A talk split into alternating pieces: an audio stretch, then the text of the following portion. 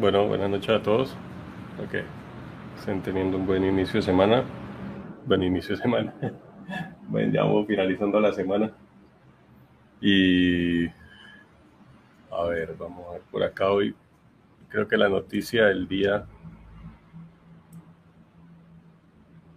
está relacionada con, eh, pues técnicamente todo lo que ha pasado con Google, eh, con el demo que tuvieron fallido el día de hoy entonces, pues, creo que todo el mundo está hablando de, la cantidad de dinero que perdió Google en 9 segundos, 4 segundos de, demostración de, su sistema en el cual están empezando a, moverse eh, referente a lo que es el alcance con, con ChatGPT de parte de, otras audiencias, de otro, eh, del otro competidor Microsoft. ¿Qué tal, Juan Fernando? ¿Cómo está? Cómo vamos. Eh, bueno, entonces, eh, para quienes de pronto hoy no, no, no han visto las noticias, eh, Osmar Gach, ¿qué tal? ¿Cómo está? Eh, por acá vemos que dice cómo Alphabet perdió más de 100 millones, 100 mil millones de dólares en cuatro segundos por culpa de BART, su nuevo bot de inteligencia artificial. ¿Qué tal, Juan Fernando? ¿Cómo vamos? ¿Todo bien? Gracias, gracias ahí por, por, apoyar ahí y pues conectarse como siempre. Eh, ahí gracias a quienes pues empiezan a compartir el, eh, la transmisión, quienes empiezan a darle like también. Eh, está, está chévere que, se, se, conecten como todos los días. bueno, por acá, bueno, también saludo a quienes están en, en, la transmisión tanto en YouTube como en Twitch para hoy ya pude mejorar un poco el sistema, como se dan cuenta acá en TikTok, pues tengo el recorte, pues como lo venía haciendo y no sacrificando la calidad de la imagen, pero en Twitch eh, también pues la calidad de la imagen es, un poco mejor, logré eh, conectar el celular eh, para poder utilizar pues la cámara y pues así no tener que depender de la cámara que trae el computador y la que se necesita aparte para poder transmitir en ambas plataformas sin tener que sacrificar calidad de imagen. Entonces, eh, si ustedes van a Twitch, pues desde allá me ven desde otro ángulo en la cámara, pero pues eh, la garantía de la calidad de la imagen sí sigue siendo la misma. Entonces, pues esa es la, idea. Eh, bueno, entonces, por acá, básicamente, Google, después de tener toda la cancha de todo el mundo, ¿qué tal Jorge? ¿Cómo está? se le ocurrió que tenía que ahora, como se le presentó un competidor grande, eh, que lanzar la competencia y se inventaron su sistema de inteligencia artificial o su chatbot que se llama BART. El lío es que cuando estaban haciendo el demo falló en el sentido de que eh, tenía que presentar un anuncio de acuerdo a las preferencias del usuario y ese anuncio tuvo imprecisiones. Con esas imprecisiones básicamente perdieron 100 mil millones de dólares en cuatro segundos de demostración por el afán de salir a, a decir que ellos también estaban actualizados, que nadie los está jodiendo. Y pues lo que hicieron fue antes perder otro poco de plata. Dice que eh, pasaron las acciones de Google, cayeron casi un 7% a 99.4 eh, dólares. Entonces ahí se perdió un montón de plata por eso. No sé si también dentro de las noticias ustedes habrán visto que eh, Microsoft hoy hizo el anuncio como tal ellos tienen su, pues, un navegador Edge, que es como la reencarnación del, del Internet Explorer, o, pero pues aún no es tan, tan popular. Entonces, eh, también tienen su sistema de búsqueda, su motor de búsqueda como, que se llama Bing, que también nadie lo utiliza, que nada más tiene el 3% de, de, uso en, general a nivel de, de todos los usuarios pero eh, como compraron ChatGPT como tal, o, parte de la empresa que, que se inventó ChatGPT, lo están integrando ahora al motor de búsqueda, lo cual los posiciona por delante de Google y van a tener probablemente más preferencia de los usuarios a la hora de empezar a buscar. Entonces puede pasar de ser el 3% del uso de los usuarios a tener una cobertura mucho más grande del 80%, el 90%, si Google no se mueve rápido y hace algo referente a eso. Entonces, no se les haga raro que eso va a empezar ese tiro y afloje. Y también falta ver con qué va a salir eh, Apple, porque normalmente ellos también salen con algo con su sistema de, su navegador Safari. Algo deben estar también tratando de empezar a, a, meterse ahí. Y por acá dice BJ Comunicaciones, buenas noches, ¿qué tal BJ? Chévere tenerlo como siempre por acá. Eh, dice, uy, salió, salió caro ese errorcito. Sí, bastante caro. ¿Qué tal, José Iván? ¿Cómo está? Eh, pues es un montón de plata, o sea, perder, perder todo ese poco de plata en las acciones es un golpe no solamente para la empresa y sus accionistas, sino también para todo lo que impacta en el mercado a nivel de marca. Que se diga, no, es que Microsoft le, le dio un paso adelante a Google, los deja mal parados y pues teniendo en cuenta que Google ha sido referente por el navegador, o sea, por el buscador, perdón, y que alguien o su competencia, que también es bastante grande, que tiene otros nichos que no tiene Google, eh, venga y le, le dé un paso adelante, creo que los, lo, jodió feo. Entonces, por ese lado, dice, ah, José Iván, ¿qué tal? Dice, y Firefox, Firefox venía en tendencia de crecimiento el año pasado, según los estudios que ellos muestran y que pues también hacen algunos foros relevantes en Internet o medios independientes, eh, decían que Firefox había vuelto a repuntar eh, pero no, esa vaina. Yo he tenido como las etapas en el que me mudé a Firefox y utilicé un montón de años Firefox. Cuando se empezó a poner muy lento, eh, volví a Google Chrome, después volví a Firefox, después volví a Chrome. Y ahorita último utilizo Brave, me parece que es, es chévere, que no está cargado y es compatible con las extensiones que tiene Google Chrome. Entonces ahí voy con Brave, pero no sé, eh, Chrome me parece que tiene bastantes cosas. Lo que pasa es que sí hubo una época en que eso se instalaba mucha extensión de spam y se ponía, se ponía también lento. Entonces, por eso migré, pero pues por ahorita me, me, me, quedo con, con el Brave. Un tiempo también probé Opera, me parecía chévere, pero ya después ya no. Eso es como mientras uno agarra la novedad y ya después no quiere saber más nada de esa vaina.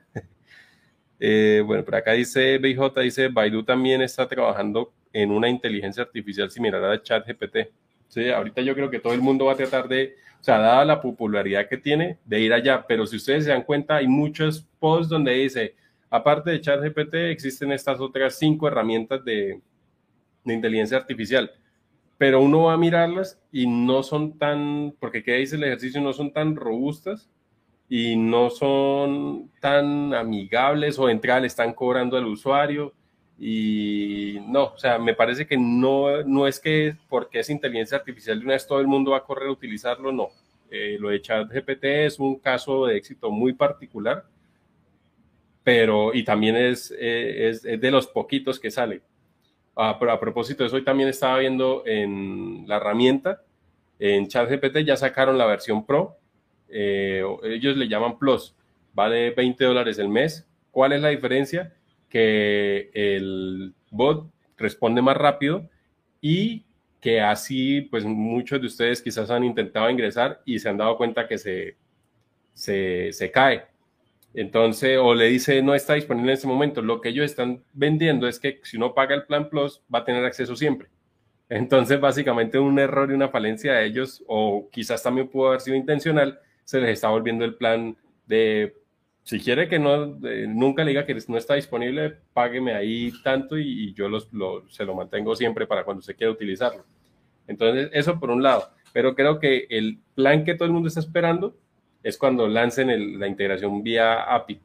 Ahí es donde todo el mundo va a querer conectarse y empezar a hacer un montón de cosas. Eh, inclusive hoy, eh, pues lo había pensado estos días que era qué tan importante es aprender a preguntar si antes o hasta el momento ha sido importante aprender a preguntar para utilizar Google bien, ahora para este sistema de inteligencia artificial aún va a ser, va a ser más importante. Y estaba viendo, había publicado el, el video de reseña sobre este caso, cuando de pronto me apareció un video que ya apareció la primera empresa en el mundo que publicó una vacante que necesitaba el cargo de prompt engineer. Entonces yo como que, ¿ves esta vaina qué? Entonces, claro, eso es un rol de un ingeniero que se encarga de saber formular las preguntas para las inteligencias artificiales, para poder interactuar con ellas. Ya es un cargo, ya es un rol, obviamente, pues hasta ahora va el primer, la primera empresa que se las vio de innovadora y generó ese cargo, pero en esencia la clave va a estar en saber cómo contextualizar la inteligencia artificial, saber qué hay que preguntarle, cómo hay que preguntarle, qué datos de base hay que darle para obtener el mayor valor posible de las respuestas que le está dando. Entonces, esa parte también eh, es importante. Eh, por acá dice Juan Diego, ¿qué tal Juan Diego? Dice, ¿recomiendas comprar un MacBook para desarrollo de software? No, o sea, las series M de procesador M, M1, creo que M2 fue el que lanzaron ahorita, sí tienen mayor rendimiento y compilan mucho más rápido y pues eso hace eficiencia cuando usted tiene un software muy grande, tiene que compilarlo, Android o, código como tal, que es muy pesado, ahí usted va a ver la diferencia. Pero si usted eh, tiene un sistema normalito y usted está aprendiendo a programar, la verdad, sin, o sea, si usted está cogiendo sus ahorros, está endeudándose, compre un computador normalito, o sea, no se, no se endeude, o sea, el Mac, el, Mac no va a programar por usted. Entonces, de eso puede hacerlo si el computador tiene bajos recursos, instale Linux, que eso pues le ayuda un poco. Usted lo único que necesita es un editor de texto y acceso a Internet y a YouTube. Fin, fin del requerimiento del computador pero obviamente pues eh, todo depende de su contexto. Si su contexto le permite comprarse una Mac para empezar a programar y esa es su, como su motivación de decir, bueno, ya tengo la Mac para poder trabajar, pues bien, pero no piensen que si no tienen eso, no pueden eh, empezar a programar. Entonces ahí para que también eh, lo tengan ahí presente. Eh, José Iván dice, el sistema y una computadora no define qué tan buen programador serás. si te gusta, dale. Sí, eh, en efecto, creo que esa parte es, fundamental. Creo que es irse buscando y acomodándose, no sesgarse a que uno tiene que tener lo mejor para poder hacer. Si ustedes se dan cuenta, todo empieza haciéndose con baja calidad, por decirlo así, pero a medida que va incrementando su capacidad y va pudiendo hacer más cosas y va conectando, pues va a poder eh, subir como tal eh, en, en, sus capacidades. Por acá, Adrián, ¿qué tal? ¿Cómo está Adrián? También por allá por Twitch. Dice las suscripciones que son, las suscripciones son los que dan plata. Mire Copilot. Sí, claro. O sea, un sistema de suscripciones, o ese es el modelo que viene con la tecnología. Las aplicaciones llegaron con ese modelo. Suscríbase y pague un fee mensual por estar en, eh, utilizando este servicio. Copilot es el ejemplo. Yo actualmente utilizo Copilot un montón y, y es raro ya no, no, no, no trabajar con eso, porque le enseña, le ayuda, le ahorra mucho tiempo entonces, eh, ese también es el problema de la inteligencia artificial, es que lo va volviendo a uno dependiente de esas vainas para poder hacer. El día que uno lo va a hacer, pues ya como que se, se atrofia porque lo que me ayudaba no está. Entonces, pero igual, es un beneficio y si existe, pues ¿por qué no utilizarlo? ¿Y ¿Qué tal, Digan ¿Cómo vamos? ¿Todo bien? Eh, por acá dice eh, BIJ, lo que pasa es que el costo computacional de la inteligencia artificial es muy alto, en eso tiene toda la razón. Si ustedes miran, eh, en la nube hay inclusive eh, instancias dedicadas con recursos específicos para inteligencia artificial que ya vienen aprovisionadas con lo que uno necesita para que los modelos corran. También existe el Colab, no sé, esa herramienta es bien chévere porque ustedes les aprovisionan todo un sistema para desarrollar, obviamente es Python, lo único que necesita es la cuenta de Google y ya, y con eso él le, le, provisiona unas máquinas, no infinitas, pero sí con unos recursos buenos con los, con los cuales ustedes van a poder eh, desarrollar eh, soluciones de inteligencia artificial y acá apenas esto lo conectan con, una máquina virtual y él la provisiona, si no estoy mal, son como 8 gigas de RAM, si no estoy mal, 8 o 12 gigas de RAM y con eso ustedes van a poder, sin tener que hacer absolutamente nada y de manera gratuita, ejecutar eh, librerías como Pandas, Skylearning, eh, bueno, las que son bien tradicionales de la parte de Machine Learning, ahí ya están preconfiguradas, no tienen que instalar nada, todo ya viene ahí montado, ustedes solamente se dedican al código. Ya si ustedes necesitan más capacidad, pues eh, incrementan el plan o la máquina que le provee Colab por un fee mensual y con eso pues pueden acceder a, un mejor recurso. Entonces creo que pues, es, es, una buena alternativa tener esta, esta herramienta también dentro del, dentro del set de o la cajita de herramientas del programador. Eh, muestra, a ver, por aquí.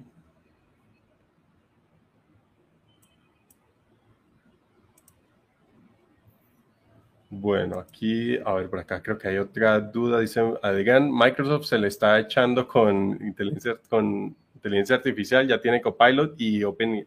Sí, Microsoft hizo los movimientos indicados a pesar de que los criticaron bastante, sobre todo en el último de haber adquirido ChatGPT.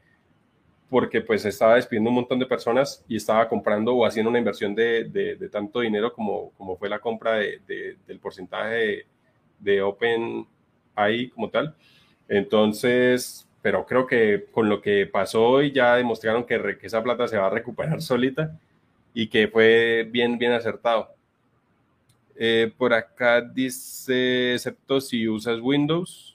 Eh, bueno, con, Windows también se puede programar, no, no, no, hay, no hay tanto lío. O sea, sí consume pronto un poquito más de recursos, pero se puede trabajar.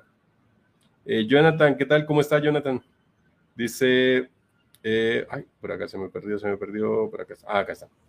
Dice Marte, Master, perdón, ¿qué opinas de Henry? Yo esa vaina me han preguntado bastante eso y yo le he sacado mucho el cuerpo a, a eso. Henry, eso es Henry, creo que es que se llama. Soy Henry. Yo es lo que no estoy de acuerdo con ese, con, o sea, con esta forma, es que eh, lo reciban, lo formen, y, o sea, todo es negocio, uno entiende, todo es negocio, pero endeudar a alguien para que aprenda, no me parece que sea la forma.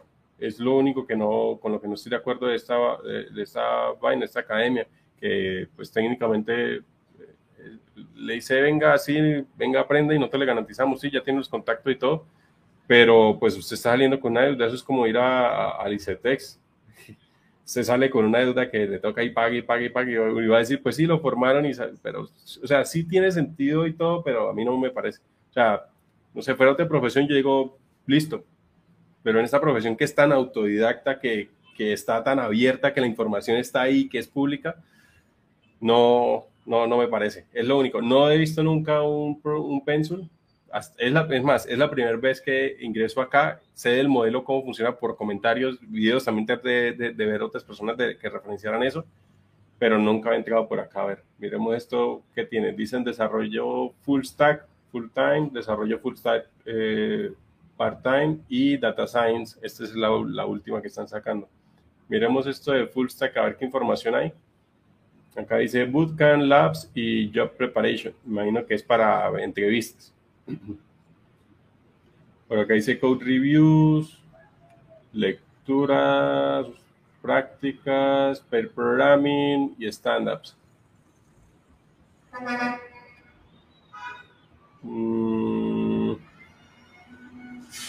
Bueno, sí está, o sea, es, es, es, como tratan de emular de pronto lo que es el día a día de un desarrollador y creo que eso pues también aporta. Está, está bien, por lo menos los meten en esa dinámica de cómo funciona y creo que está, está bien. Eh, por acá dice Full Stack Developer, Software Developer, pues se puede clicar, sí. Eh, Frontend Developer, Backend Developer, Web Developer, Mobile Developer. Modalidad de estudio, cómo aplicar, eh, cuál es el costo.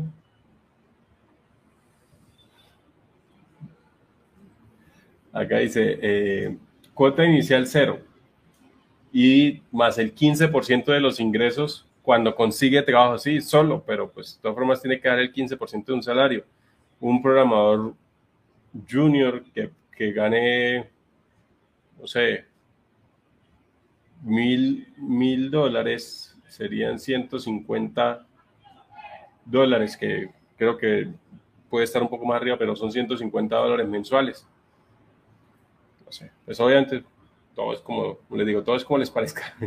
Acá está cuatro meses, cuatro meses, y acá está la condición, dice, solo cuando consigues un nuevo trabajo pagas el 15% de tus ingresos hasta llegar a 4 mil dólares.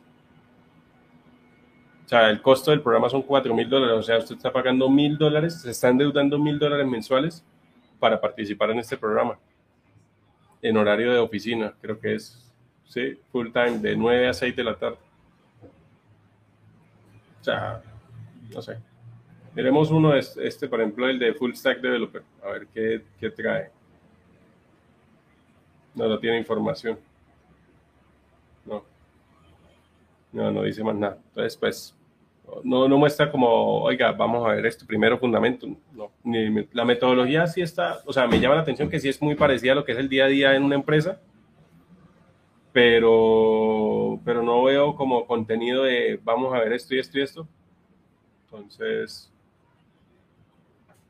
ahí es, es una alternativa, no, no, digo que tampoco no lo vayan a hacer, sino que es simplemente una, una opción.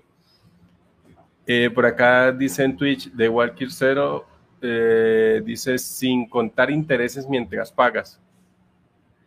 buenas noches, ¿qué tal? ¿Cómo está? Eh, de Walker, ¿todo bien?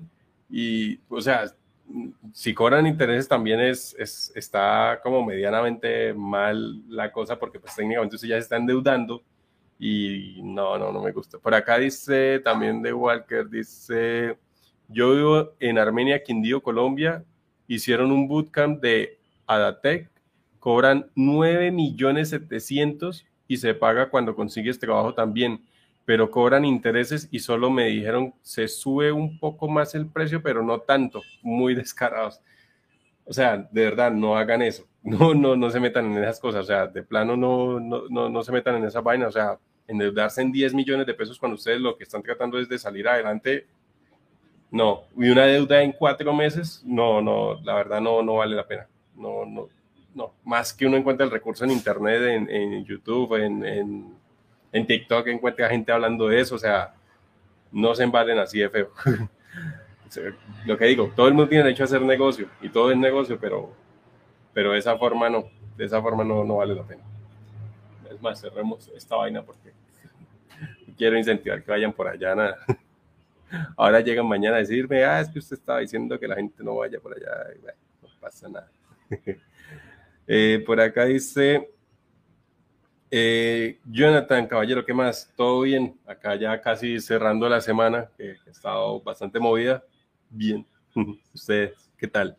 Dice, por ahí estuve viendo un video de un científico de datos que comenta que ninguna inteligencia artificial va a reemplazar el mantenimiento humano.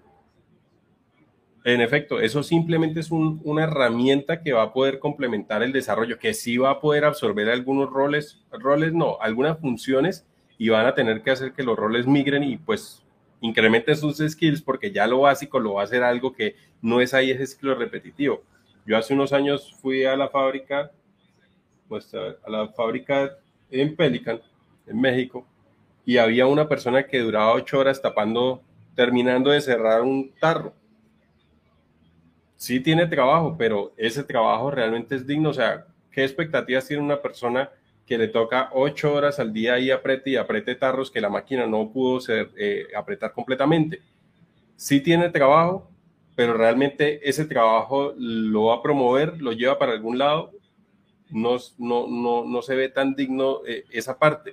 Y creo que ese tipo de cosas que ya son muy repetitivas, que son ¿sí? básicas, que no tiene sentido que una persona desgaste su vida haciéndolas, es donde la inteligencia artificial o la tecnología en general debe entrar a, solventar, pero debe generar nuevas oportunidades que claramente van a tener unos requisitos para poder acceder a ellos, pero no es que en, acabó y ahí ya nadie más va a conseguir trabajo. No, lo que sí hay que estar es pendiente y estar abierto. Si usted quiere trabajar en tecnología, tiene que estar abierto a estudiar, a prepararse. Bueno, ahí hay dos cosas distintas. Una cosa es estudiar y otra cosa es aprender. No es lo mismo. Porque cuando usted estudia, técnicamente se está formando, va detrás de un título, va detrás de algo, de una institución. Pero cuando usted está aprendiendo es porque usted lo quiere hacer. Creo que esa es como la, la, gran diferencia entre lo uno y lo otro. Usted aprende cuando usted quiere sentarse y hacerlo y aprende porque le gusta. Y estudia cuando se va a meter a algo formal y va a terminarlo. Eh, hay veces que esas dos cosas se, se mezclan. Bueno, por acá, ¿qué otra cosa dice? Mm, mm, mm, bueno, BJ, gracias a quienes están dando like, a quienes están sumando y pues a quienes veo, eh, Mauro por ahí está también. ¿Qué tal, Mauro? ¿Cómo vamos? Por ahí, gracias por, por la rosa que, que envió. Eh, por acá dice José, ¿qué tal, José? ¿Cómo está? Hola, saludos. ¿Sabes en qué país de la TAM hay más trabajo para programadores? No podría decir con exactitud, lo digo con sospechas referente a lo que es cómo ha evolucionado el sector de desarrollo de software en toda la TAM. Pienso que las personas que viven o han podido vivir más en donde del software y se ha desarrollado mejor es en Argentina. Si ustedes miran, Globanet de allá, Mercado Libre de allá, y muchas de esas empresas son las que prestan consultoría, tanto empresas estadounidenses o empresas de todos lados. Y si uno mira siempre, las empresas tienen un referente o los que están tomando decisiones son argentinos. Pienso que ese es el país que, que creo que tiene más eh, desarrolladores como tal, o no solamente desarrolladores, sino que han sabido llevar mejor la parte de, de, de la tecnología como tal. Entonces creo que allá es donde, donde puede haber mayor cantidad, o sea, no creo que mayor cantidad, más bien el término es hay más madurez de mercado de este sector, allá donde están los que han tenido más desarrollo a lo largo de, de, de los últimos 20, 30 años. Eh, Jonathan, el, bueno, esto es lo que vimos ahorita, dice eh, Jonathan, una pregunta, eh, pues no es que me guste todo gratis, pero es tanta información fuera de YouTube, ¿qué, qué bootcamps recomiendas? No, es que no es, no es que uno quiera todo gratis, no es que quiera uno todo regalado, sino que es que técnicamente eh, los recursos que se encuentran están ahí disponibles, o sea, no es porque todo tiene que ser gratis, sino que eh, enteramente es información pública. Los sistemas son open source, uno puede ir y consultar la fuente, puede ir a la documentación propia, no es una información que tenga que alguien bajado del Olimpo venir y explicarle porque a él sí le explicaron, no, es algo que todos podemos acceder allá. Claramente hay diferentes formas de aprender y también no está mal. Hay personas que aprenden viendo videos, hay personas que aprenden haciendo, otros o sea, cada quien tiene su forma de aprender y ahí es donde pues se necesitan diferentes fuentes de información o de, o de métodos de, de, aprendizaje y ahí es donde nacen este tipo de iniciativas. Bootcamps, eh, por ejemplo, el de Open Bootcamp que lo vimos también en la anterior transmisión, creo que ellos han venido haciendo el, el, ejercicio de fundamentarlo y hacer lo que sea competitivo y sobre todo acorde al mercado, que eso es otra de las cosas que es importante, no es solamente ir a aprender fundamentación y aprenderse más, más, y ya, porque eso en la industria sí tiene un nicho, pero no es el nicho que, que, realmente en este momento por el cual todo el mundo quiere estudiar esto. Todo el mundo quiere irse para la parte web, quiere ser frontend, quiere ser backend, quiere ser data science, quiere ir, ir a modelos o roles acordes a lo que realmente está vendiendo eh, los medios y todo lo que está pasando, que es donde la gente dice, oiga, yo por qué no me meto a estudiar eso, si es que eso se puede aprender, si es que eso es chévere, si es que eso me gusta, si es que yo utilizo mucho el computador, bueno, por cualquiera de las razones, eso es lo que la gente espera y, y por eso eh, eh, refuerzo bastante el mensaje de que uno puede con YouTube, con Stack Overflow, con ChatGPT, con tutoriales, hay canales eh, o blogs que tienen muchos tutoriales con los cuales ustedes pueden aprender si lo refuerzan inscribiéndose a un semillero, participando en proyectos open source, eh, si están en la universidad yendo a, semilleros de la universidad, eso ayuda también eh, no sé, participando de meetups. Yo hace unos años organizaba meetups acá en Bucaramanga, uno de Internet de las Cosas y otro de desarrollo de software. Ahí llegaban las personas y uno sabía cosas que el otro no, entonces el uno explicaba o daba un tema de eso. Ahí es donde se forma. Por eso insisto bastante en que creo que el, afán está ganando y el afán se le está, o sea, el afán de uno se le está haciendo el negocio de otros, porque muchos quieren meterse hoy y en dos meses ya estar diciendo yo ya sé todo esto, páguenme 5 mil dólares, 10 mil dólares, y creo que ese afán lo que lo conlleva es a decir, pues qué carajo, sacrifico y me endeudo en 10 millones de pesos porque es que ahí voy a meterme en la industria y me van a pagar un sueldo altísimo y eso se paga solo. Porque sé que esa es la forma en que la mayoría de las personas lo pueden llegar a ver o, o así lo, lo, lo, asimilan con ese facilismo y lo, después las expectativas versus la realidad no le cuadra y pues todo va a ser de pronto frustrante o, o no va a salir del todo. No digo que no falta el que pues eh, ese día o, o, ese año se levantó para el lado que era y pues se le dieron las cosas de esa, de esa manera, pero créanme que no es así de fácil. Se ve fácil, se dice fácil, pero no se hace de la misma forma así de sencillo. Entonces, por eso digo, sí es importante que cojan esa vía, o sea, sean conscientes de que eso es un proceso y que tienen que ir escalando, escalando, escalando para después sí aspirar a, llegar a, a, grandes cosas.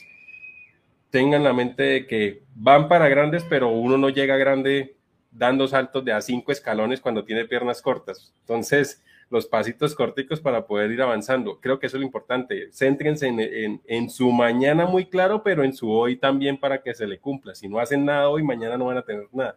Creo que esa, esa vez es la, la, forma correcta de tomar las cosas, o por lo menos para poder llegar a lo que todo el mundo está aspirando. Eh, por acá RM, hola RM, también un gusto tener por acá de nuevo.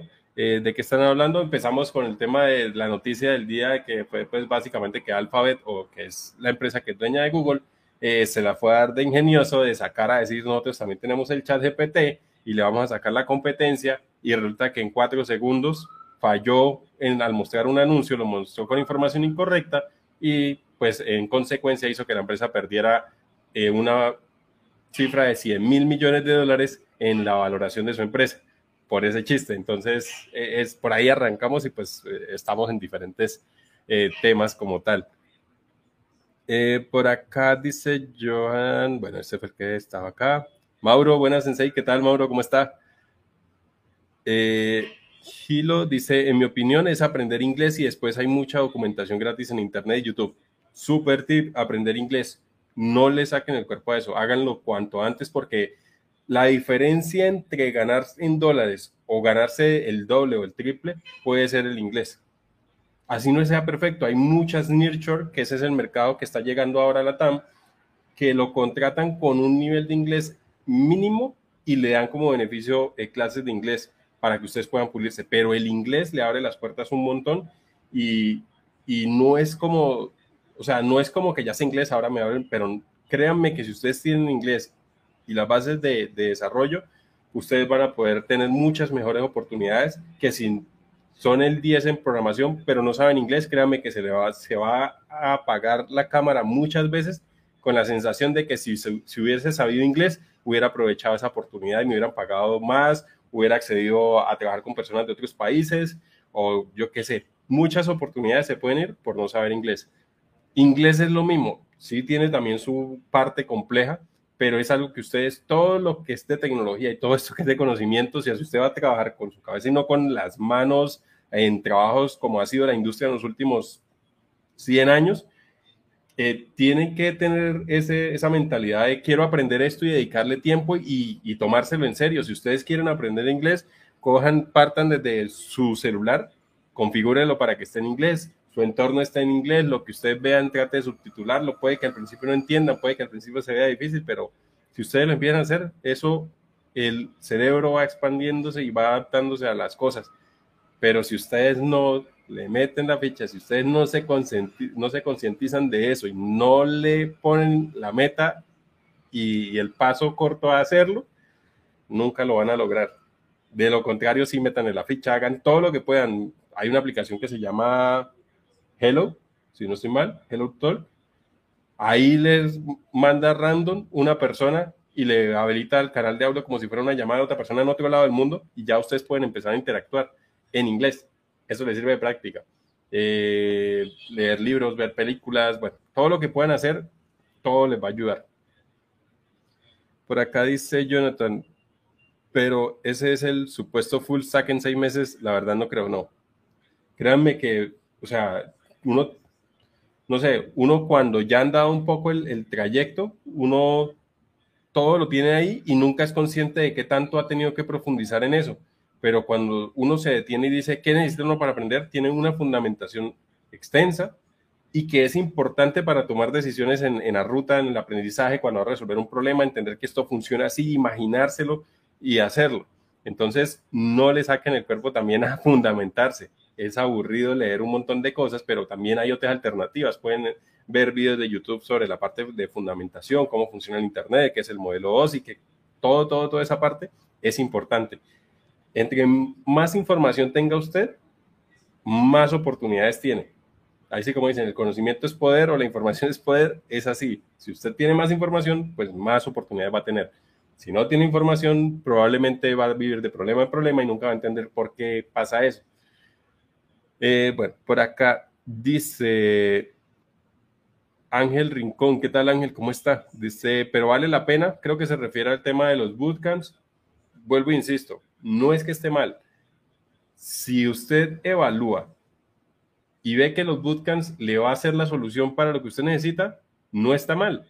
En últimas, cualquiera, cualquiera sea el camino que escoja para adquirir el conocimiento, todo depende de usted, de usted cómo se va evaluando. O sea, obviamente uno tiene que ser, hacer una evaluación sincera con uno mismo, porque si uno se miente uno mismo, créame que suena raro, pero hay gente que se dice mentiras de sí mismo, se las cree y vive sobre eso y pues por eso las cosas nunca le funcionan. Si usted es consciente con usted mismo y dice, voy a hacer esto y lo hago y soy coherente, y coherente con todo, funciona. Otra de las cosas importantes dentro de esto es sea consecuente, o sea, empiece a mirar antes de meterse a pagar un bootcamp, haga la prueba. Vaya e intente hacer un tutorial, vaya e intente seguir algo. Si usted ya ve que definitivamente eso no es, tiene dos opciones, o analiza y deja, o va por otra ayuda, se mete a un semillero, se mete a un foro, va a grupos donde hablen de programación, o entra a un bootcamp, pero evalúen, sea cual sea el camino que tomen, evalúen, que ustedes digan, en este mes, mi meta, según este programa según esto, yo debo aprender esto. Si usted pasa el mes y no tiene eso, pues qué corrijo para poder alcanzarlo. O sea, ya tampoco es como si al menos está funcionando eso, ahí no, evalúe cómo funciona, pero evalúen, midan lo que están haciendo. Si ustedes nunca miden, ustedes van a pasar ahí el tiempo dando vueltas, dando vueltas, dando vueltas y nunca van a ver que también las cosas funcionan porque no están midiendo. Si ustedes no miden, no dicen, ah, estoy lejos de la meta o estoy cerca o me salí o tengo que hacer esto para llegar. Entonces, técnicamente es de también de tener esa conciencia y ser eh, ordenados y disciplinados con lo que quieren. Eso, todo, todo, por eso digo, es algo que el, el desarrollo de software es algo que es chévere, pero una persona callada frente a una pantalla tiene un montón de cosas en la cabeza y un montón de contexto que si se pudiera graficar sería re loco, pero, pero es eso, tienen que pensar en eso, o sea, otra de las cosas que también dicen es siéntase como si ya estuviera pasando, vaya y haga, haga las actividades, piensen, voy a programar esta página, esto me va a salir bien, eh, voy a empezar a hacer esto, pónganse en objetivos muy cortos para que esa motivación los lleve a hacer cosas más grandes, eso también es importante. Por acá dice John, ¿qué tal John? ¿Cómo está? Hola amigo, estudio ciencias de la computación, me gustaría especializarme en desarrollo. Yo eh, lo, eh, en anteriores transmisiones lo, lo, vi, si no estoy mal, es del Salvador o de Guatemala. Creo que es así. Eh, en esa parte de desarrollo móvil está más que bien. Ahorita, pues las empresas más grandes pueden darse el lujo de tener un equipo de desarrollador Android y otro equipo de desarrollador de desarrolladores para iOS.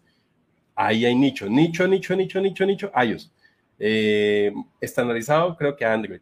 Y si ya uno quiere pegarle un mercado de pronto más amplio entre mm, empresas pequeñas, medianas y unas de las grandes, eh, sistemas de, desarrollo multiplataforma, Ionic, React Native, Flutter, eh, bueno, todas las que existen, Kotlin creo que también ahorita está con, ese, con, esa, con eso de multiplataforma.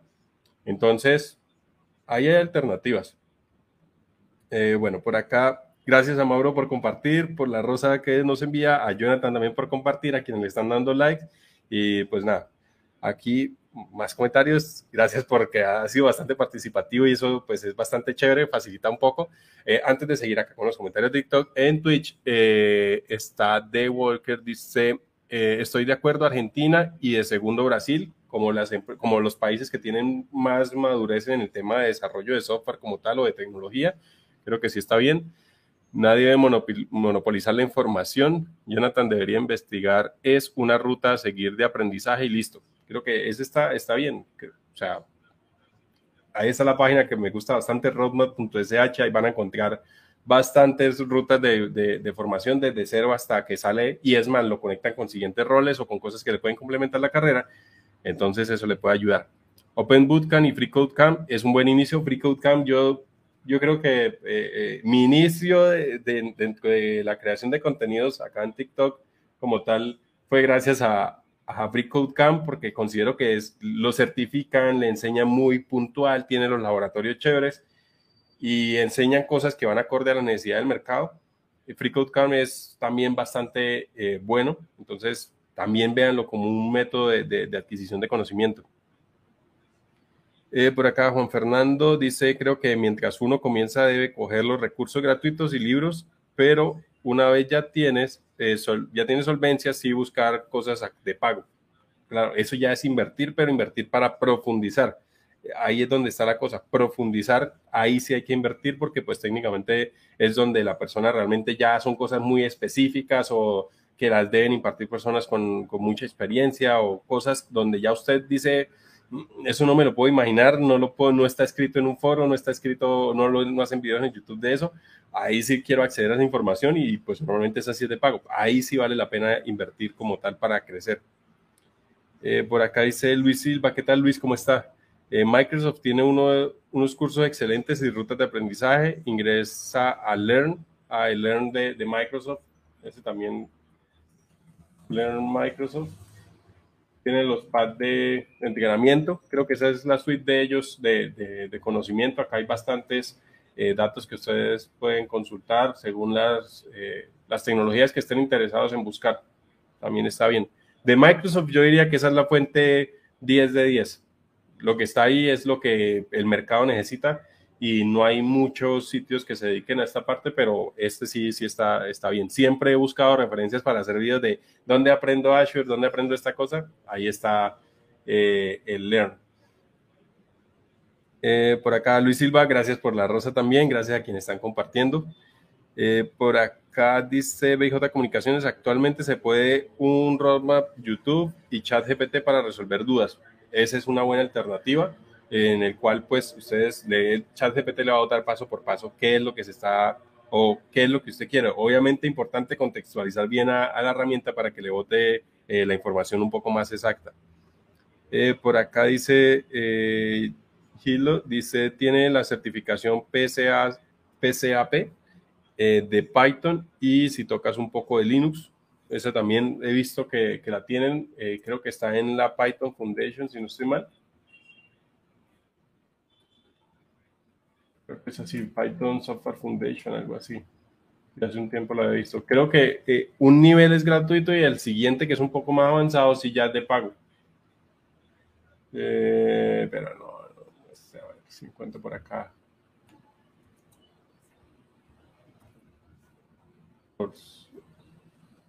Es. No es, no es. Mm, mm, mm.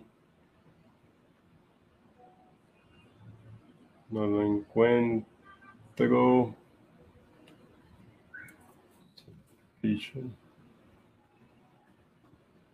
A ver, es este. Ah, es Python Institute. Es, el, es este. Acá está.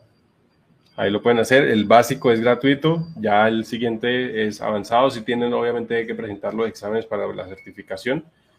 Pero pues ahí está el, el examen. Mira, acá dice, el examen cuesta 295, el examen 319 dólares, examen y eh, test de eh, eh, examen de prueba y solamente el examen vale 49 dólares, o sea, uno de prueba. Entonces ahí también para que lo tengan, que ese es el que hace referencia, por acá se me perdió Gilo, o Gilo, no sé cómo sea, pero ese es el examen al que hace referencia. Eh, por acá dice Luis, eh, Microsoft tiene unos cursos muy buenos, son gratis. Eh, bien, no me sabía esa historia. Bien. Microsoft Learn, esa es una muy buena alternativa. El que mucho abarca, poco aprieta, dicho mexicano, no solamente mexicano, acá también lo utilizamos en Colombia bastante. Yo creo que todo la lo tiene que utilizar. Ley MC, creo que es. Las hackatones son recomendables cuando vas iniciando.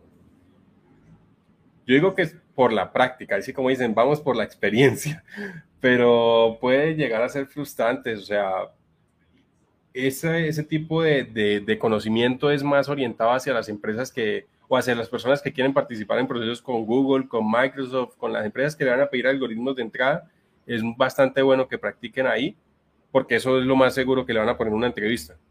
Pero si usted está arrancando, o sea, si usted está arrancando en programación, no creo que sea lo más idóneo si usted está arrancando con eso, programación, eh, data structure, eh, con algoritmos y esas cosas, sí le va a salir porque va a ir adquiriendo la cancha. Pero si usted va a aprender a programar y se va a meter una hackathon de competitividad, creo que no, no, no, no le va a ser muy buena la experiencia o no le va a servir mucho, mejor dicho. Mm, por acá, Romario, gracias por compartir y pues también a quienes siguen dando like, de verdad, gracias y chévere. Y quienes pues también puedan compartir la transmisión, ayudarían un montón. Eh, por acá, Oscar, ¿qué tal, Oscar? ¿Cómo está? Dice, hola, buenas noches. Dice, ingeniero, ¿qué es mejor, hacer certificaciones o hacer una especialización en una universidad? Todo depende del enfoque que usted tenga.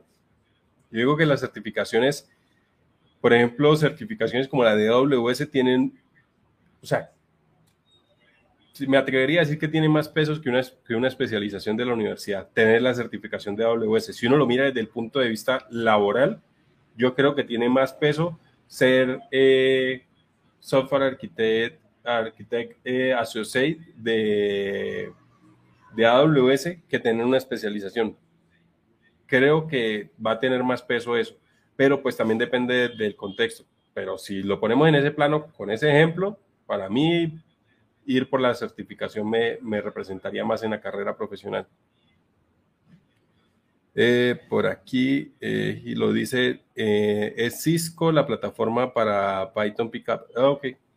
Cisco, Cisco, Cisco también, Cisco era NetAcad. Ahí también hay recursos de, de, formación bastante interesantes con los cuales ustedes se pueden guiar y pues está, está, está chévere. Bueno, de aquí esta parte, bien, de ahí con eso se pueden ayudar si necesitan certificarse. Si no, aquí está el roadmap. Yo creo que todas las comisiones van a tener que mostrar esa vaina porque la verdad vale mucho la pena. Y además que han ido ampliando los, los casos. O sea, por ejemplo, acá al principio era solamente basado en rol. Quiero ser desarrollador backend y acá tengo el rol, el pad para ser desarrollador backend. Pero ahora lo tienen basado en skills. Entonces quiero aprender React y acá me dicen está el pad para aprender React Ciencias de computación, acá está todo el pad. Em, buenas prácticas y acá está Frontend Performance. ¿Está bien? Entonces, acá hay infinidad de recursos que por lo menos le dicen a usted cuál camino seguir y cuál debe ser el orden, que eso es valiosísimo cuando uno no tiene ni idea de por dónde va ni, ni cómo, qué sigue. Por ejemplo, miremos, eh, no sé, este de BA, eso debía como Data Engineer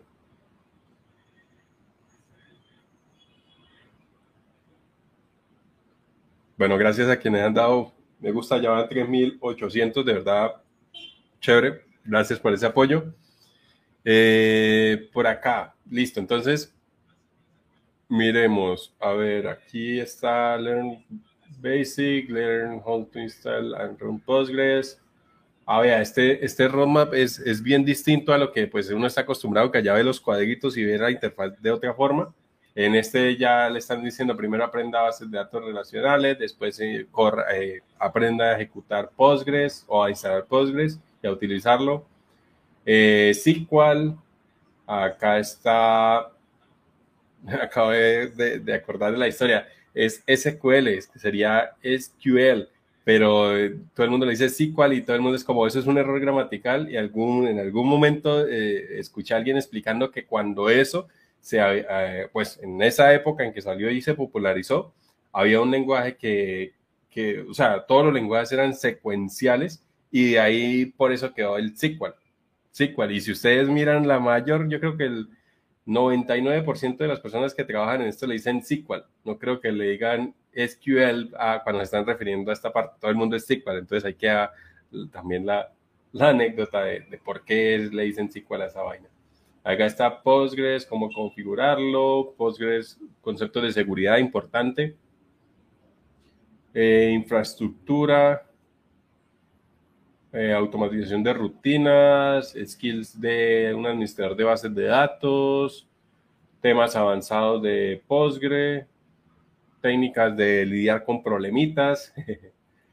Eh, acá está optimización, técnicas de optimización. Esto, técnicas de optimización bien sea para data engineer, bien sea para desarrollar de software, esa parte es bien compleja, porque es coger un software que ya existe, un código que ya está, y tratar de hacerlo mucho mejor. Eso no es para todo el mundo. Y eso, pues, en Seniority, pues, tiene más, más categoría hacer, hacer ese tipo de actividades, pero si ustedes pueden empezar a practicar, tengo un código que funciona bien, ¿cómo hago para que se vea mucho mejor y para que siga operando de la misma forma? Eh, es importante, que también ahí lo, tengan entre las cosas que pudiesen estar mirando. Y ya, este es el roadmap de, este está como Postgres DBA. Roadmap. Acá, bueno, este está de otro color, pero es lo mismo. Vea, Flutter. Los que, esto lo he escuchado. Yo de Flutter sé que trabaja con Dart como el lenguaje de programación y que es parecido a JavaScript, no sé más que eso, pero sí he visto que ha agarrado bastante popularidad. También está apalancado por Google Eh, pero después de esa pérdida de hoy ya que apaguen y mentiras, ¿no? Pero sí, Flutter eh, tiene, tiene bastante popularidad y acá está también desde lo básico hasta que ya lo pueden publicar la aplicación en la Play Store. Entonces, está, está chévere que, que también le echaran un vistazo. Sí, pues la parte de desarrollo mobile es lo que les interesa. Por acá dice Quick, Kind, eh, Quick King, creo que es. Eh, dice, ¿y nos podrías dar un ejemplo de cómo la especialización es mejor? Dios te bendiga. Gracias, amigo.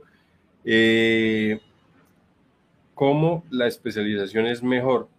No, yo me refería que en el escenario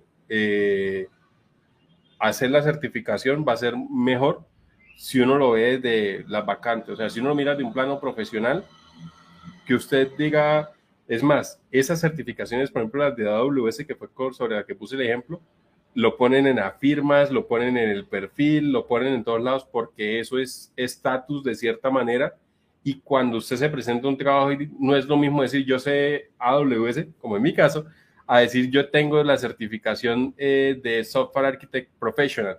Yo eso no lo tengo. Y si yo creo que si yo soy el, el reclutador y voy a tener un trabajo muy específico de AWS, pues yo de entrada confío más en el que ya tiene el certificado porque sé que tuvo que pasar un examen y para pasar el examen tuvo que prepararse y es una ruta que es difícil.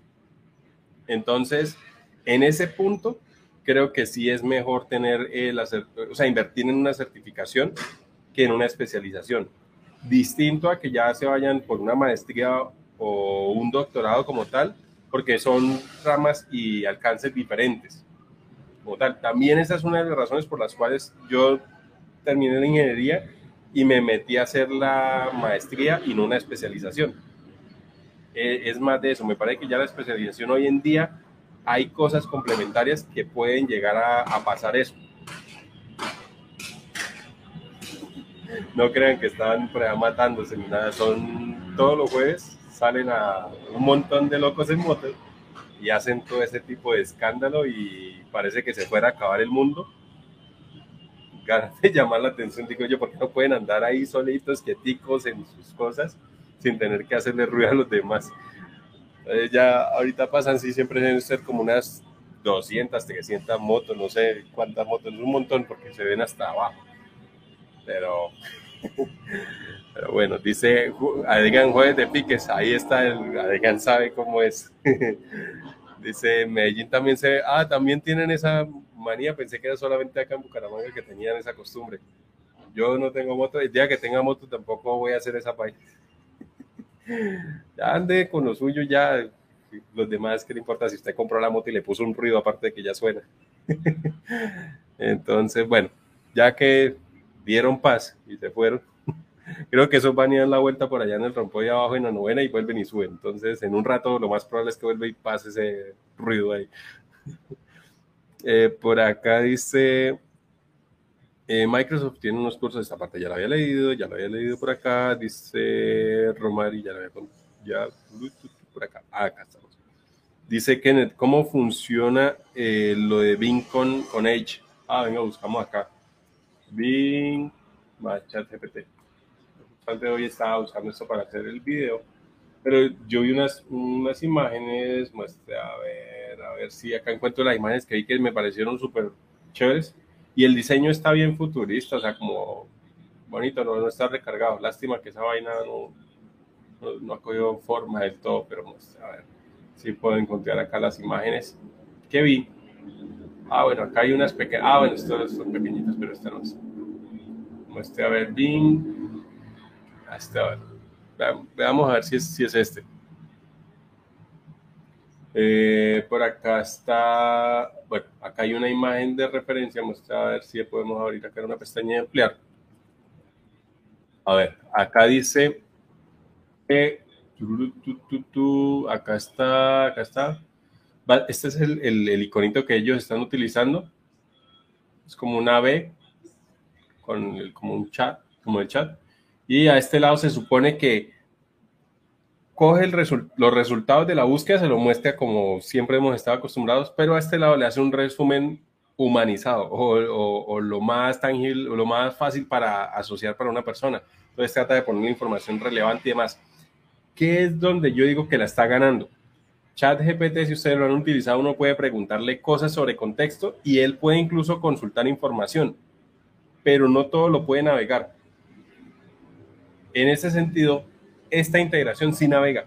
Entonces, no es solamente la información que yo le estoy poniendo, sino tiene la posibilidad de ir a Internet y consultar información, que eso no lo hace la versión de chat GPT que tenemos, y este sí lo va a hacer. Entonces, va a poder ahondar más en la información que uno necesita y va a poder ir a analizar más información de lo que uno le está eh, solicitando.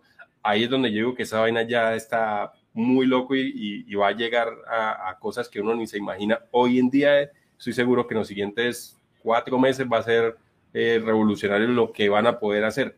Y por solamente ese detallito, eh, Microsoft puede estar entrando a, competirle fuertemente a Google en tema del buscador, porque ya la gente va a preferir esto que le va a entregar una información con mayor valor que la que está entregando Google hoy en día.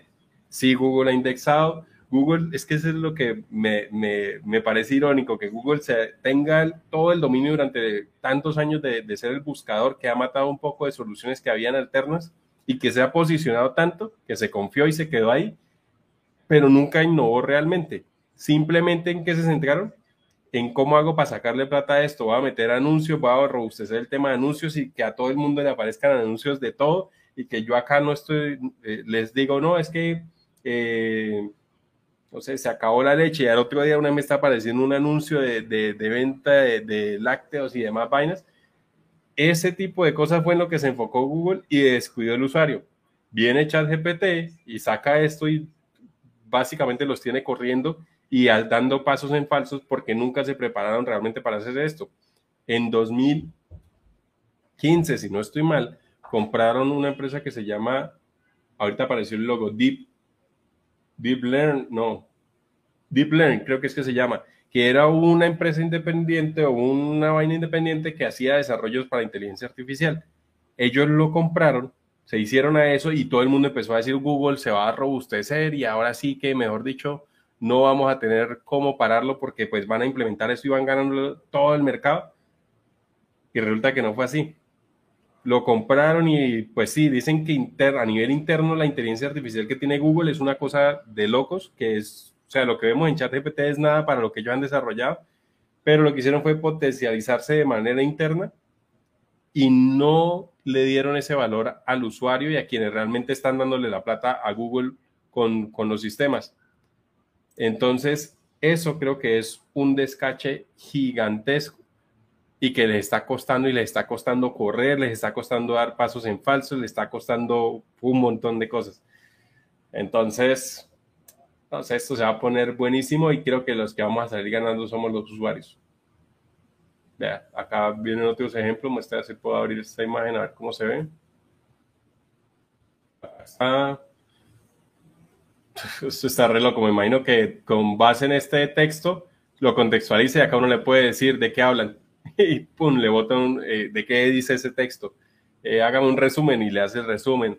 Sáqueme las ideas principales, pum, le saca las ideas principales. O sea, créanme que eso está muy loco lo que va a pasar de acá para allá y, y también creo que eso va a impactar en la forma del aprendizaje, ya ponerse a pedir tareas de hágame un resumen va a dejar de ser lo esencial, tienen que enfocarse en otra forma de que la gente aprenda, porque ya todo el mundo, por más que no quieran los docentes, eh, la vía va a ser de las personas no perder el tiempo, venir y buscar lo que necesitan y ya.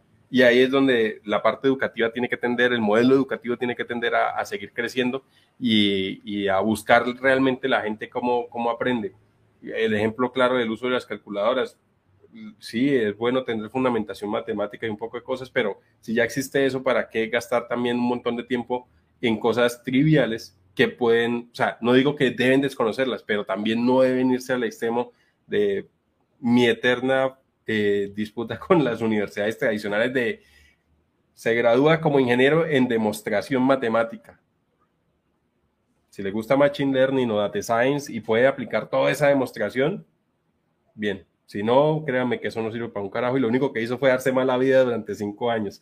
De resto no, no funcionó para más nada. Entonces, eh, creo que esto va a cambiar también el mindset de, de muchas cosas Esperemos a ver cómo, cómo avanza realmente. Por acá A ver, veamos este pedacito de video, a ver si están las, las imágenes que quería mostrarles. A ver, no, este es del chat. Es que hay un, yo vi una imagen que cuando ustedes entran a Google, acá le dan, no sé, chat GPT.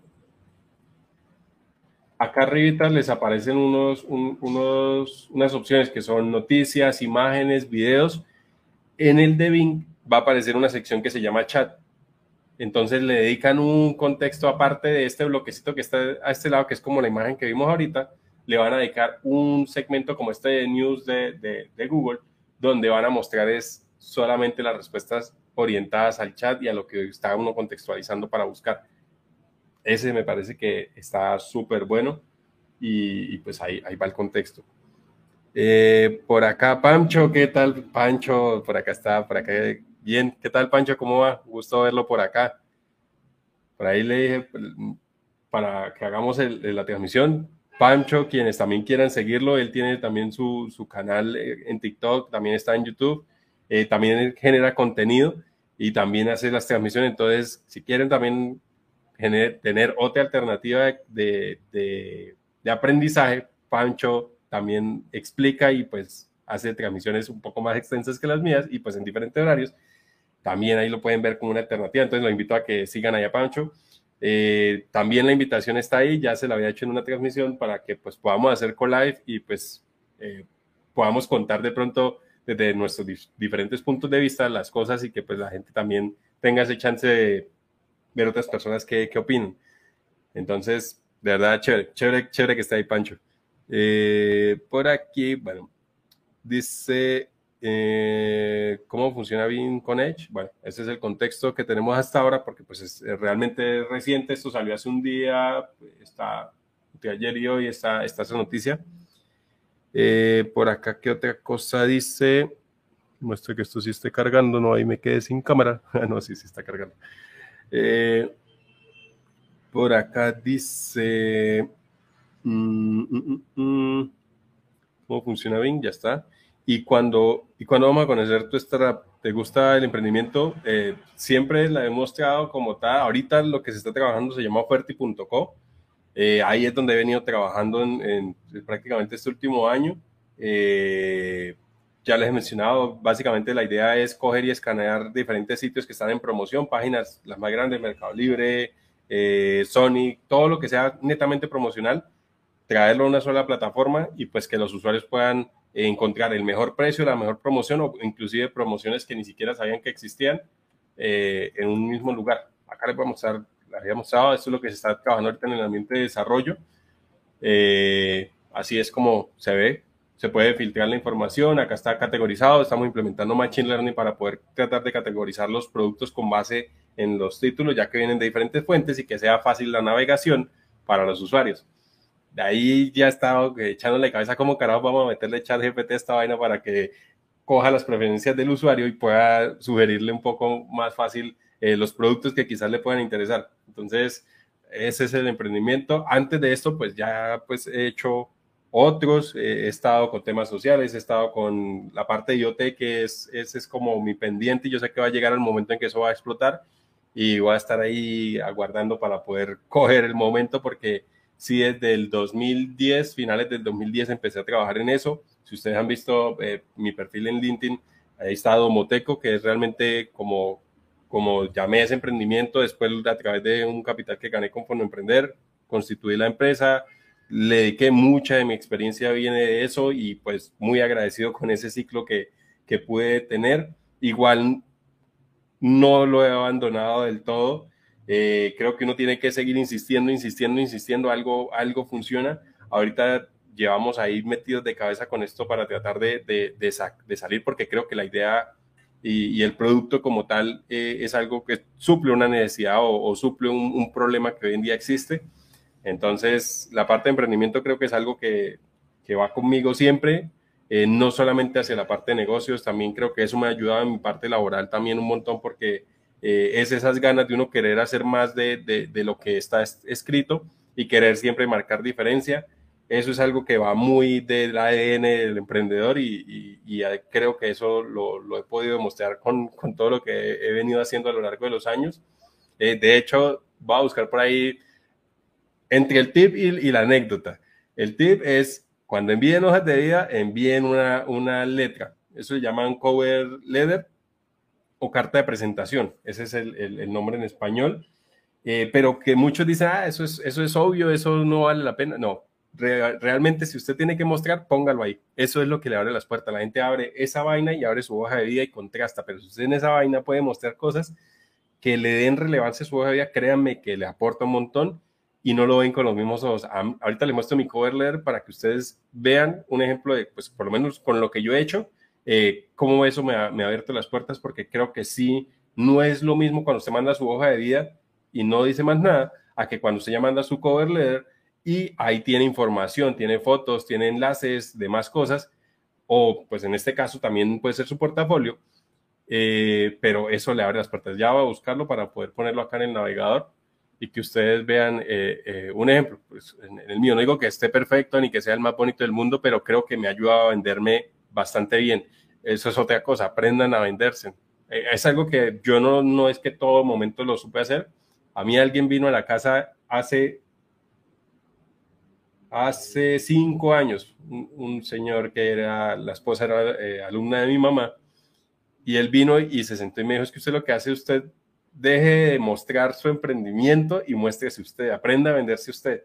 Creo que ese tip me sirvió un montón. He tratado de, de, o traté de concientizarme de eso y de ir asumiéndolo y adoptándolo.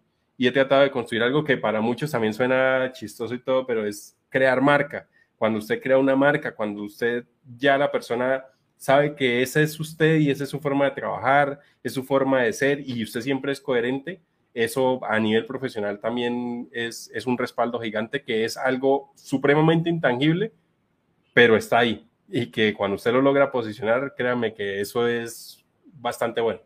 Entonces, espérame, busco por acá que ya tengo el cover letter, creo que es este, este, este. Sí, es este. Me cierro acá este. Bueno, tengo de Oferti. También los invito a que pues visiten oferti.com eh, por acá Romario en Twitch eh, y GitHub para que son. Ya ahorita profundizamos ahí de pronto para que lo tengan. Eh, de pronto muchos de ustedes tienen esa confusión, que es Git, que es GitHub, que es GitLab, que para qué sirve tanta vaina, que es tanto con, con el Git. acá está y acá está oferti.com. Para quienes, ese es el ambiente de producción, está, no está full ahorita por lo que se está haciendo en Dev, pero cuando ya esté va a estar a tope para que ustedes lo puedan utilizar completamente. BJ Comunicaciones dice, en un momento Google se volvió Microsoft y Microsoft se está volviendo Google de hace 15, 20 años. Total. Y era lo, eh, era no, es lo que Microsoft le hace falta. Nunca ha podido absorber Google. Y si nos descuidamos, absorbe Google, absorbe Amazon y, y vuelve a ser el emporio que, detrás del cuento de nosotros amamos Linux, Microsoft ama Linux, eso no, no existe, pero detrás de ese cuento se han ido apropiando de todas las cosas y si ustedes han dado cuenta, compró NPM, compró GitHub, compró LinkedIn, compró ahora chat eh, el de OpenIA y va absorbiendo cuanta vaina puede, pero son bastante estratégicos y saben para dónde van. Entonces, no se nos haga raro que en los próximos años pueda que Microsoft vuelva al tope de de las empresas más valiosas del mundo haciéndole competencia a, Apple. Dice Michael Mora, ¿qué tal Michael? ¿Cómo está? Dice, ¿cómo ves la oferta laboral en el sector tech en general? ¿Con cuál, con el actual panorama económico? Creo que muchas personas dicen que no es momento para cambiarse de trabajo porque las empresas han, han venido haciendo recortes y pues si ya uno está ahí, pues quédese ahí quieto, no se ponga a joder. Pero también no quiere decir que porque hay despidos en las empresas grandes, eh, no hay más oferta. Hay muchas más empresas que necesitan gente. Esto sigue andando, la tecnología sigue funcionando. Si esto dejara de ser negocio, nadie estaría metiendo la plata que hay en esta parte. Que la capa de arriba esté afectada no quiere decir que hay capas, capas intermedias y bajas sobre las cuales se necesitan más cosas. Entonces creo que sí afecta, pero no es que se acabó esto ni que tampoco no van a volver a contratar desarrolladores. Creo que eso no, no es tan así. Entonces, para que no vayan a pensar, no, ya para que estudie eso. No, todavía hay chance y mucho. Lo que sí es que cada día que usted deje pasar de meterse en este mundo o en este cuento, le va a costar más. Porque muchas personas, si usted dice, ah, yo por allá en junio empiezo, tenga en cuenta que hay una persona que empezó en enero y ya en junio pues, va a tener seis meses dándole a, formarse y que ya va a estar ahí insistiendo, tratando de conseguir sus primeros empleos, está haciendo proyectos. Entonces tenga en cuenta eso, esto es alta competitividad, o sea, usted está compitiendo también contra el cronómetro, o sea, tampoco digo no vuelvan a dormir, pero tampoco dejen para mañana lo que pueden hacer de una vez. Eh, por acá dice Luisa Fernanda, ¿qué tal Luisa? Dice buenas, también chévere volver a, verla por acá. Dice, en el live de ayer eh, dieron una extensión de Google para colocar subtítulos. ¿Cuál era? Eh, ¿Cuál era? El... Uno también, yo soy mucho de lo que me digo, me acuerdo de lo que tengo chance o, o expertise para buscar y el historial de, del navegador, acá está. No me acordaba el nombre, pero acá está Language, eh, Language Reactor. Esta es la extensión. Ahí estaba en el historial. Con lo que uno me dio acuerdo, ahí está. Pero es esta. Eh, por acá dice eh, Element. Bueno, dice, hola, ¿cómo estás? ¿Qué tal? ¿Cómo está? no, no, no logro pronunciar bien el nombre. Dice, espero no llegar tan eh, tarde. ¿Qué trata este live? No, acá nadie llega tarde, todos estamos a tiempo. Todo momento nos contextualizamos y podemos llegar. Actualmente eh, está, bueno, iba a proceder a... Ah, aquí está Francisco. ¿Qué tal, Francisco? Vea, Francisco fue quien nos recomendó esa extensión. Acá está el, el, el, formato de la extensión como tal. gracias, Francisco. por acá eh, donde está, ah, bueno, les iba a mostrar mi, mi, carta de presentación para que ustedes también lo puedan tener de referencia. Insisto y hago la aclaración porque ni es perfecta ni es súper bonita, pero para que se hagan una idea de qué carajos puedo poner ahí si tengo algo que poner o usted diga, ah, yo también he hecho esto y porque yo no lo pongo, lo meto ahí, armo y ahora en adelante en donde me den chance mando mi hoja de vida y mando eh, mi carta de presentación, importante. Entonces, vamos a ver. Eh, antes, por acá algún dice, ah, ok, eh, por acá dice Luisa Fernanda, muchas gracias, no, con todo el gusto y gracias a ustedes que están apoyando la transmisión. Por acá llevamos 6.700 likes, gracias por esos likes, a quienes están compartiendo, verdad, chévere, a quienes están allá por, por Twitch, por YouTube. Y pues obviamente quienes están acá también acompañándome en, en, en TikTok. Chévere, de verdad, muchas gracias por ese apoyo. Quienes puedan compartirlo, de verdad les agradezco bastante. Entonces, ahora por acá, dice, eh, el nombre es Drublic Element a ah, Element. Listo. Qué pena ahí si alguno también le pronuncio eh, mal el nombre de usuario, pero bien, gracias por aclarar. Eh, por acá dice Phil Meneses, em, paso a saludar, gracias, gracias crack por las anécdotas. ¿Qué tal Phil? ¿Cómo está? Chévere también verlo de nuevo por acá y pues eh, no, trato de ir contando en lo que me acuerdo de, historias que he escuchado. Puede que en algún momento diga alguna exactitud, puede que me equivoque, pero pues eh, creo que el ánimo es más de transmitir el mensaje y si ya quieren corroborar y ampliar y corregirme, recibido, no, no hay lío. Eh, por acá dice, quiero saber si podría recomendar un roadmap para hacer una tienda en línea. me gustaría aprender. Ya ahorita lo miramos acá. Vamos a hacer esto un poco más interactivo para que no sea solamente las habilidades de este man con con Google, sino que también vamos a poner algo que esté al alcance de todos ustedes y que no importa si saben, no saben, lo pueden hacer por su cuenta. Todos se abren a su cuenta de acá de ChatGPT que me está diciendo que esto está en alta demanda en este momento, pero yo alcancé a entrar, así que ya me atienden. y vamos a poner acá el, punto y ahorita profundizamos. Entonces, ¿qué es lo que me está preguntando? Gracias, DC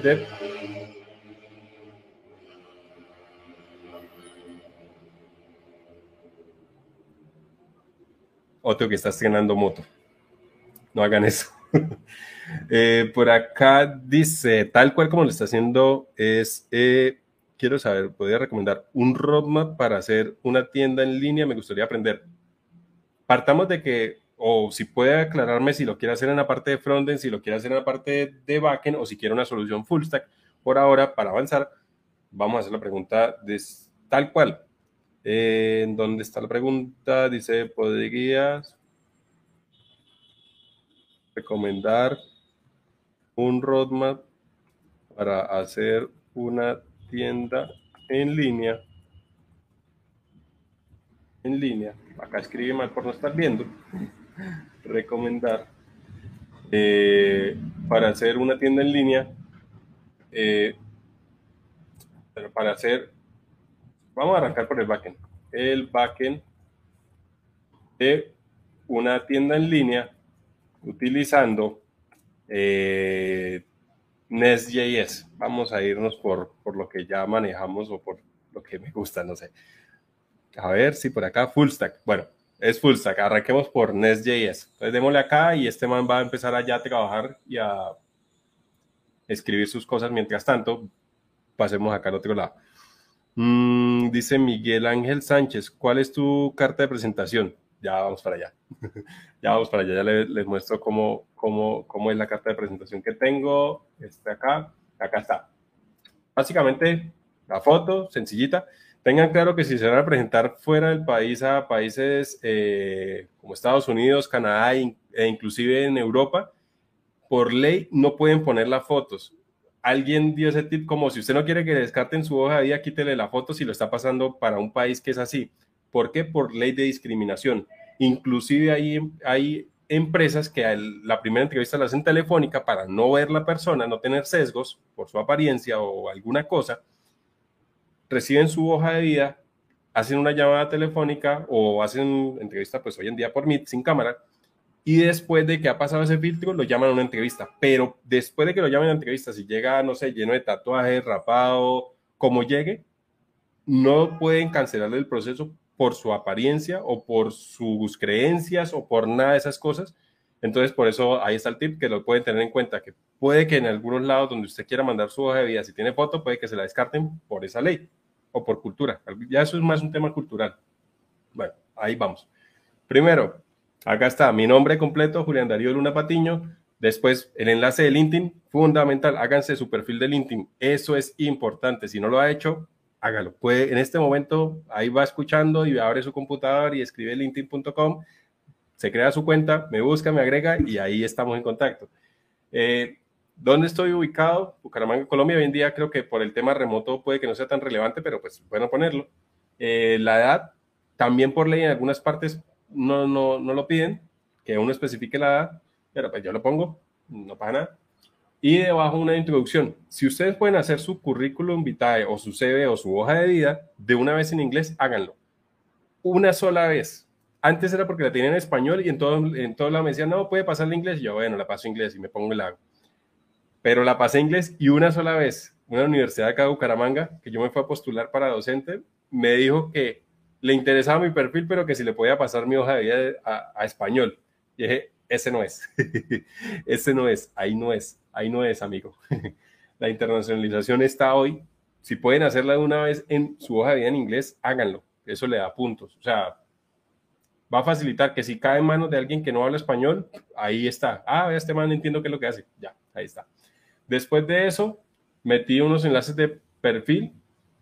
Hace un tiempo encontré una empresa, una empresa, una página que se llama Coder Ranks. Él básicamente le hace un análisis de todo lo que uno tiene en GitHub y tiene y puede conectar diferentes fuentes y con base en eso le hace un escaneo y le hace un perfil, le da un puntaje y lo posiciona en qué porcentaje de los desarrolladores está. En el caso mío, me dice que yo estoy en el top del 1% de los desarrolladores con base en todo lo que avanzó y todo lo que pues escaneó de los repositorios. Obviamente esto está desactualizado, no sé, ahorita yo hace bastante que no lo actualizo, pero acá se conectó a todos los repositorios que tengo en GitHub y todos los que tengo en GitLab. Yo antes trabajaba mucho en GitLab, ahí está, también tiene en cuenta lo que no ha participado en Stack Overflow, pero esto me pareció a mí que vende, o sea, vende mucho, porque acá sin yo hacer nada me está poniendo mi perfil de LinkedIn, mi perfil de GitHub, en mi perfil de Stack Overflow, mi perfil de Twitter, mi blog, mi información como tal. Y acá me está sacando un mapa de tecnologías que manejo. Y acá me está dando otro gráficos y otras cosas. Y acá me está diciendo en cada tecnología mi perfil, en qué top está. Entonces a mí me pareció que esta vaina vende un montón para uno mandarlo como tal. Vea, acá está en Intertech, donde trabajaba antes. O sea, esto está desactualizado desde el 2021, creo, 2022 pero vende un montón porque ahí está todo lo que uno hace. Acá está experiencia laboral, acá está eh, portafolio o proyectos que uno ha hecho y acá uno puede ponerle los demos y los enlaces para que ustedes eh, lo puedan compartir con las otras personas. Acá está también la parte de educación, certificados y demás. Entonces, me pareció súper vendedor. De una vez lo, integré a mi, a mi carta de presentación. Eso ayudó un montón. De pronto, hay gente que es muy visual cuando está buscando eh, sus prospectos. Eh, por acá dice Romario, ¿podría compartir el link, de, el link de su LinkedIn por aquí? Yo no sé muy bien inglés, hago mi CV en inglés. Si no importa, háganlo. O sea, creo que eso no, no es un sesgo, pero puede abrirle puertas. O sea, no, no, se, no, no se frenen por eso. A ver, acá LinkedIn, in, acá está. Lo comparto en, ya lo pongo en tanto en el chat de Twitch como en el chat de TikTok. Ahí está. Y pues también acá me pueden encontrar dentro de eh, Twitch, igual de Twitch, de LinkedIn con mi nombre completo, Julián Darío Luna Patiño, o mi usuario de todos lados, de toda la vida, Hoodloop, así me pueden encontrar en cualquier lado. Ahí estoy. Entonces, también, ahí está. Miremos entonces, bueno, acá volvamos. Por acá no sé si de pronto hasta este punto hay de pronto alguna duda que esté saltando. A ver por acá. Dice Miguel, salí de un, boot, de un bootcamp hace 20 días y no he encontrado trabajo. ¿Es normal? Totalmente normal. Apenas acabo de salir. Todo ese tiempo que usted tiene, aprovechenlo en ir haciendo proyectos, en ir ampliando el conocimiento, en analizar el mercado, qué tecnologías están pidiendo, complementarse y tener mucha paciencia. Eso le ayuda bastante. No se desesperen, no crean que eso es de ya para allá, pero tampoco paren. Si paran, ahí es donde las cosas ya no funcionan muy bien. Eh, Rubén, ¿qué tal? Rubén, ¿cómo está? Dice, los sistemas ATS también descartan la hoja de vida que tiene foto. Ah, vea, ahí hay otra razón por las cuales no poner la hoja de vida con foto. Entonces, el sistema ATS son esos, bueno, no me acuerdo el, nombre, el acrónimo que quiere decir.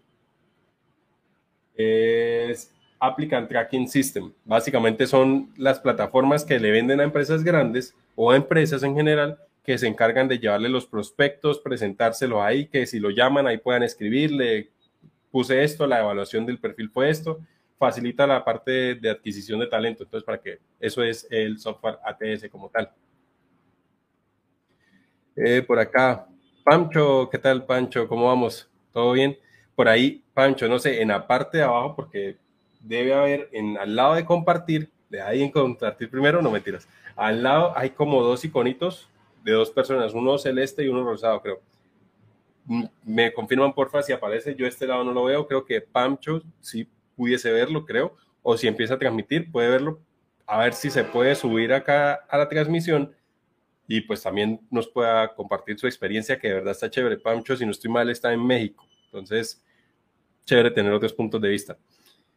Por acá dice, eh, Quick dice, tienes bastantes cursos de Platzi, ¿sientes que este es un plus en, para una entrevista? No. Yo digo que los que he relacionado, pues por un lado para aprovechar la membresía que pues me está dando eh, como tal, eh, crecer el conocimiento también, pero ¿por qué lo relaciono en mi perfil de LinkedIn? Vamos a ver en el perfil de LinkedIn lo que él hace referencia para que la idea, o por lo menos así lo interpreto yo y creo que me ha funcionado, que es que eh, acá abajo, cada vez que termino un curso, eh, lo voy relacionando, acá están, esto es a lo que él hace referencia. Acá hay, eh, yo tengo, dice 41, o sea, tengo 44 certificados anexos a mi perfil. ¿Por qué los pongo ahí? Porque cuando alguien esté buscando un reclutador, esté buscando un perfil que necesita alguna de todas estas cosas, sumado a mi experiencia, sumado a las demás cosas, creo que el buscador tiene que de alguna manera hacer un score de perfiles para poder posicionarlos y mostrarlos en un orden. Y eso debe ser, entre más preciso sea a lo que están buscando, pues mejor lo posiciona. Eso es el por qué yo pongo esto. Yo digo que la hoja de vida, los cursos, los títulos universitarios, lo único que le facilitan a ustedes es en que lo vean atractivo para que lo llamen a una entrevista. Fin de para qué más sirve eso. No sirve para más nada. Diferente, por ejemplo, lo que hablamos hace un rato de las certificaciones como la las de AWS, que eso sí le pueden dar un plus, pero el plus va hasta el momento en que usted se sienta y empieza a presentar la entrevista. No sirve para más nada. Después de que usted lo llaman y usted se sienta y empieza a hablar, depende 100% de lo que usted diga, de cómo se comunica, de cómo resuelve el problema, de todo lo que pasa en una entrevista, cómo usted se puede eh, defender. Eso creo que es el, punto. Eh, por acá, dice, ¿sientes que te sirve? Bueno, los cursos de... Bueno, sí. Nuevamente, un gran saludo. Saludo, Quick. Eh, por acá dice Pamcho, creo que solo cuando es desde el teléfono. Ay, no me diga esta vaina. Porque así fue que hasta también intentamos hacer la transmisión, pero no funcionó. Me va a tocar mañana hacer transmisiones desde el teléfono para TikTok, pero el lío, bueno, aunque yo había visto una opción que decía que uno podía transmitir el celular. Acá está, transmitir Android. Bueno, me no, no la he visto, no quiero de pronto improvisar y que esto se vuelva un desbarate, pero entonces iba a mirar, porque acá dice, desde el TikTok Live Studio dice transmitir Android. Entonces creo que de ahí puedo conectarlo con el celular y ver cómo puedo iniciar desde allá para poder sumarlo y ya. Ah, vea, ahí está también Pancho. Si quiere puede unirse al Discord y desde el Discord yo lo conecto a cada transmisión y ese sí creo que no va a funcionar. Puede ser una alternativa. Ahí sí, totalmente. Sí me queda la tarea de mirar cómo hago para hacer la transmisión desde acá y pues que nos podamos conectar para poder subir más personas. Hace un tiempo hice transmisiones así, compartiendo eh, la ventanita de Discord pero pues ahí sí se me dirá. Acá, bienvenido totalmente. Bueno, acá creo que de acá no quedan más preguntas. Acá dice Romario, en cuanto a portafolios, ¿dónde se pueden compartir? GitHub es, ponga ya su repositorio.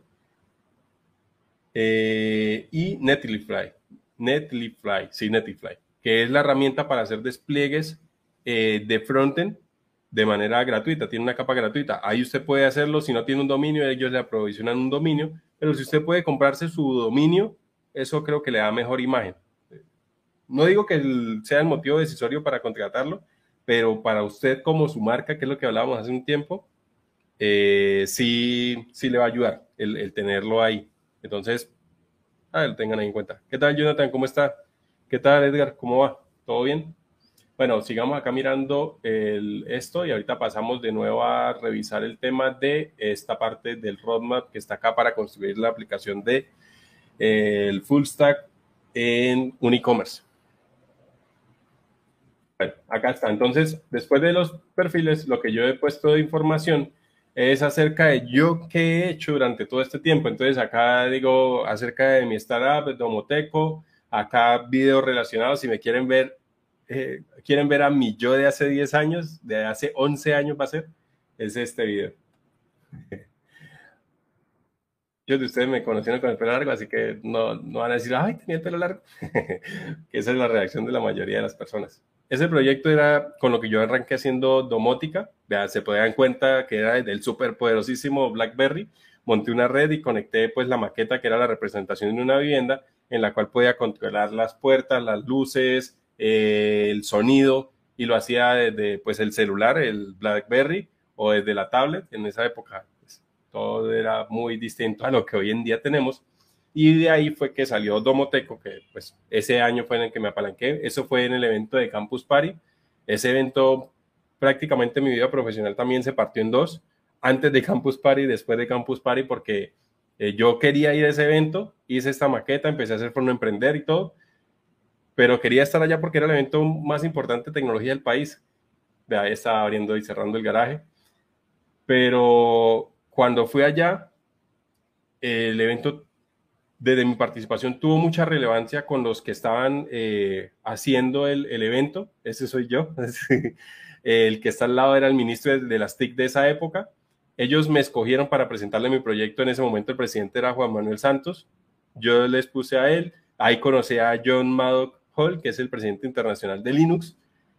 Y pues tuve notas hasta en China, eh, acá a nivel nacional. Y pues tengo, todo eso lo logré documentar. Y ahorita pues les voy a poder mostrar también en, mi carta de presentación donde está toda esa parte, porque fue una experiencia que me aportó un montón. Y digo que me cambió la vida porque cuando regresé, acá en Bucaramanga hay un periodo que se llama Gente, sección de cabecera, y cuando sal, como 15 días después de que yo llegué a este evento, yo fui la portada de ese periódico y me dedicaron dos páginas completas en la mitad del periódico.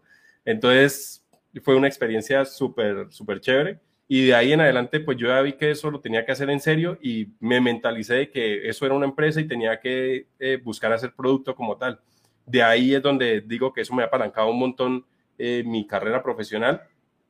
Ahí estoy yo sin tener conocimiento de muchas cosas y desconociendo un montón, pero seguro de que eso era lo que yo quería hacer y que pues muchas personas estaban poniendo los ojos en, en, ese proceso que yo estaba llevando y nada, yo creo que eso, es esos momentos son los que marcan a una persona eh, entre ser normalito y destacar. Cuando usted no tiene ni idea de qué está haciendo, pero usted echa para adelante y marca la diferencia y le pone el empeño, ahí se ve la diferencia.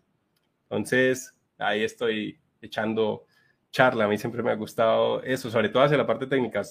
Quienes pues, me conocen en personas se dan cuenta que, o saben que no, no, no soy tan de vivir hablando, pero cuando se dan los espacios para cosas así, sí me gusta bastante expresar porque es algo que me apasiona y me gusta mucho.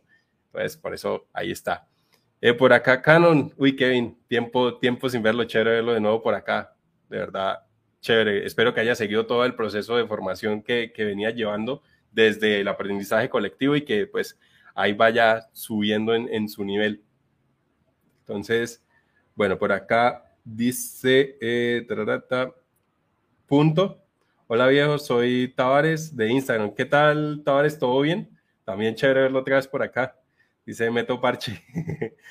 Eh, por acá, Pancho, por dos, por dos. Está chévere tu Discord. Gracias, gracias, Pancho. Eh, pues nada, me dice si, pues espero voy abriéndolo acá, me agrega ahí, cierro acá este pedacito y acá volvemos a la cover letter y voy a mostrarle algunas cosas, puede que nos extendamos un poco, pero quiero que ustedes se hagan una idea de qué carajos puedo poner en, en, en, un, en una carta de presentación que me aporte valor a, a, la hora que van a evaluar lo que van a ver la hoja de vida. Entonces, ahí está. Vamos a ver por acá si está por acá. Eh, esto no, esto no. A ver, señor Pancho, si está acá en el Discord. También quienes se quieran unir al Discord, acá en este enlace Linktree, está todos los enlaces de absolutamente todo relacionado con este canal. Ahí también encuentran el enlace a mi perfil de LinkedIn o lo que necesiten. Ahí lo voy a compartir para que tengan presente. Es linktree, trycatch.tv. Y bueno, por aquí, espérame, voy a echarle la busca Pamcho, Pamcho, Pamcho. ¿Está Pamcho? Si está por acá. Bueno, me avisa Pamcho si está por ahí. Eh, bueno, acá. Comentarios antes de seguir. Eh, user, saludos, ¿qué tal? ¿Cómo está? Eh, Carpe Diem, ¿qué tal Carpe Diem? También chévere verlo de nuevo por acá. Aquí dan eh, punto, dice aquí dándole a JS, ya casi me enloquezco. Fresco, no se desesperen, eso ahí con calmita, con calmita. Ahí está Pancho, me está, ah, acá está Pancho, Pancho, vamos a ver, Pancho, acá está Pancho. A ver, señor Pancho, vamos a ver cómo colgamos esto. Creo que por el audio del, del sistema voy a parar en la música. También si ven que el audio de la música se sale de control y suena muy duro, me avisan para poder bajarle el volumen y poder acomodar esto, va a escribir por acá Pancho, ¿dónde está Pancho? Pancho, Pancho.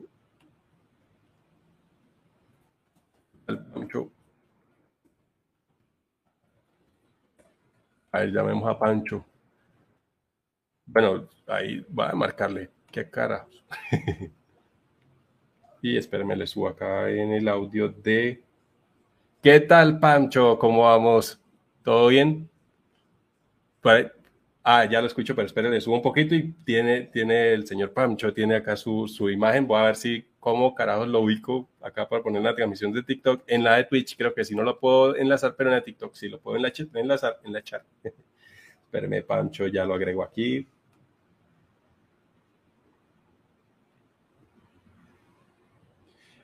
Mm, es que lo intenté hacer, pero no me dio y por eso me tocó buscar alternativas para poder hacer esa vaina. Pero espérame, ya aquí tengo el Discord. El computador dice ya no más, ya no más. sí, sí, eso tiene su vainita. Pero acá está el amigo Pancho. A ver, ya lo estoy acomodando en TikTok. Creo que ahí se está viendo pequeñito, ya lo agrando. A ver, aquí Ahí creo que ya está.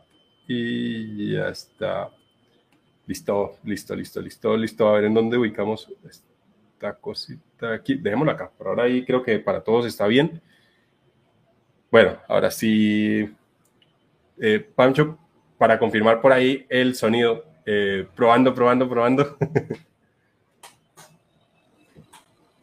a ver, eh, porfa, me confirman si lo escuchan bien a Pancho aquí voy a subirle esto. A ver, creo que ya aquí lo puedo escuchar mejor. Sí, la parte de Twitch es con StreamYard y YouTube con StreamYard, porque me permite el múltiple, y pues con el Live Studio de TikTok para TikTok. Pero bien. Bueno, por acá, Pancho, de verdad chévere tenerlo acá y, pues que ellas, por ahí me conecté a su, a su transmisión y le decía que pues sería chévere hacer el collage porque pues vale mucho la pena eh, tener la experiencia. Y pues nada, bienvenidísimo. Quienes quieran seguir acá, Pancho, a buscar ponerle un texto para que también tengan el usuario de Pancho. A ver, si no lo escribo mal. Pancho. Ahí va llegando. A ver, Pancho con doble O, ¿cierto? Y raya al piso es.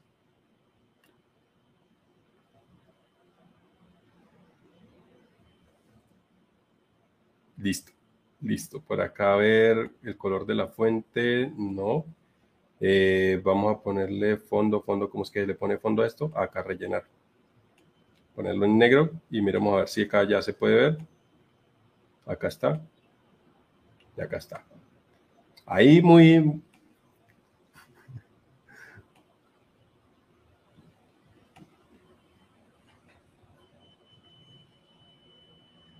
Sí, sí, sí, no, no, no, y pues chévere conocerlo. Y pues para el contexto, eh, con algunos de los creadores de, tecnología, contenido de tecnología, eh, quienes conocen a Daniela, Dead Cares, creo que así es, se pronuncia, Pancho lo conoce en persona, eh, creó un grupo en WhatsApp en el cual pues ha ido vinculando a diferentes creadores de contenido y pues ahí nos conocemos virtualmente, pero hasta ahora, por ejemplo, es la primera eh, oportunidad que tengo de cruzarme con, acá con Pancho, lo he visto también en sus transmisiones, en el contenido que está creando y creo que esa es la forma correcta de hacer comunidad, entre todos ahí tirando para que entre todos vayamos subiendo.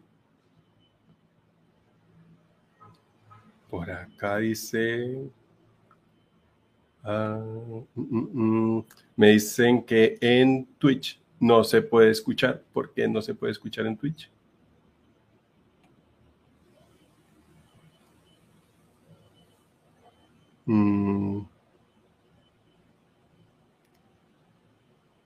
Sí, no, y estoy mirando las configuraciones y no, no aparece. Ay, no. Audio.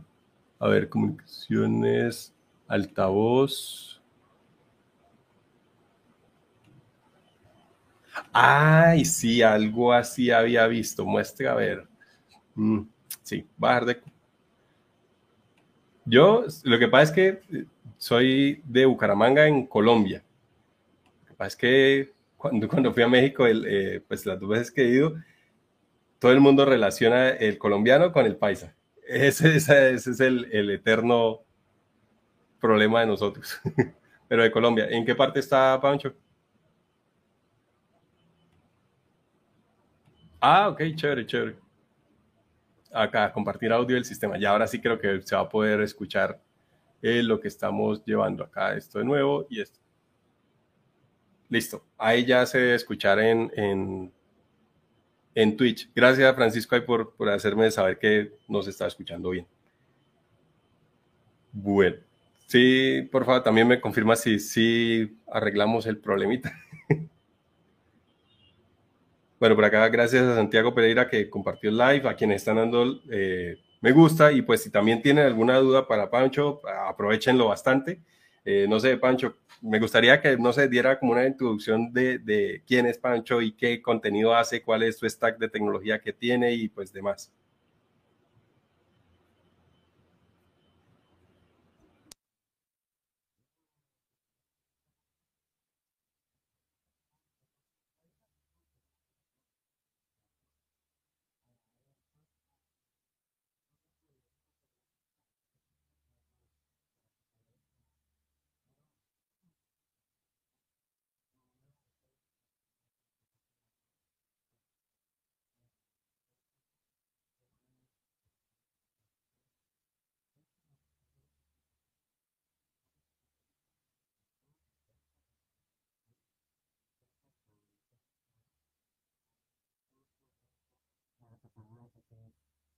Eh, me gusta mucho, me gusta mucho, me gusta mucho, me gusta mucho, me gusta mucho,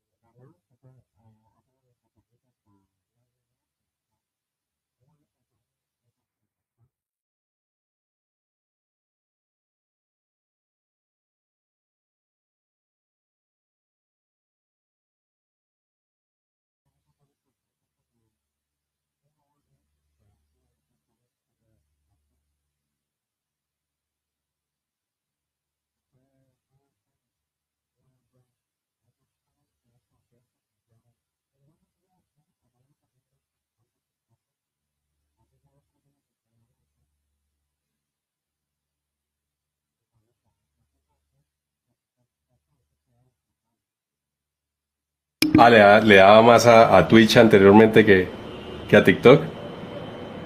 Venga, pero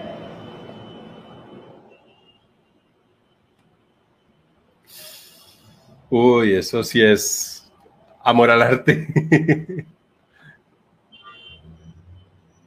No, eh, pero no sé, hacía retos o cuál era el, contenido que, que hacía más o menos dentro de, de Twitch.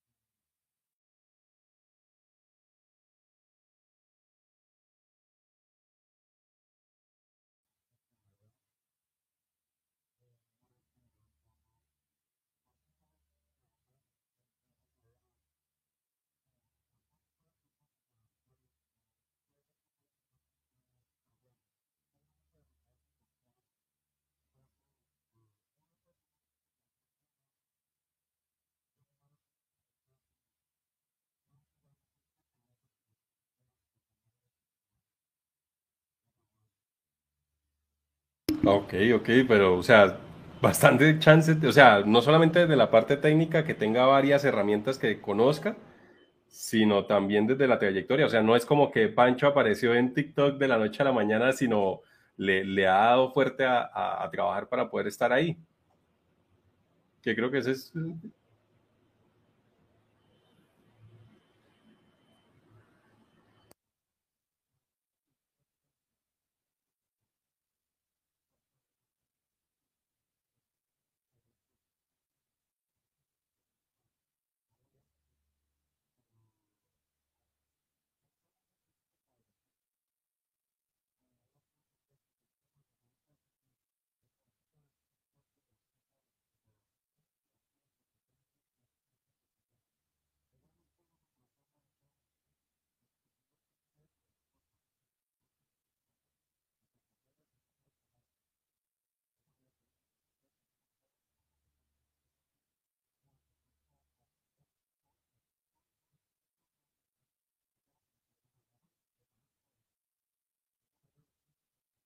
dice que uno no vuelve de eso, ¿no? bueno, pero, pero...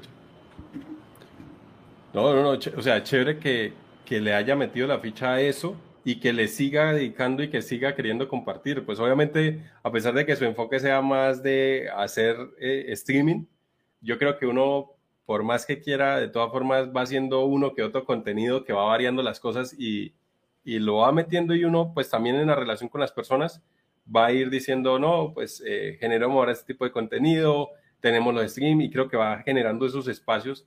Eh, eh, la diversificación del contenido es importante dentro del desarrollo de, de, la marca.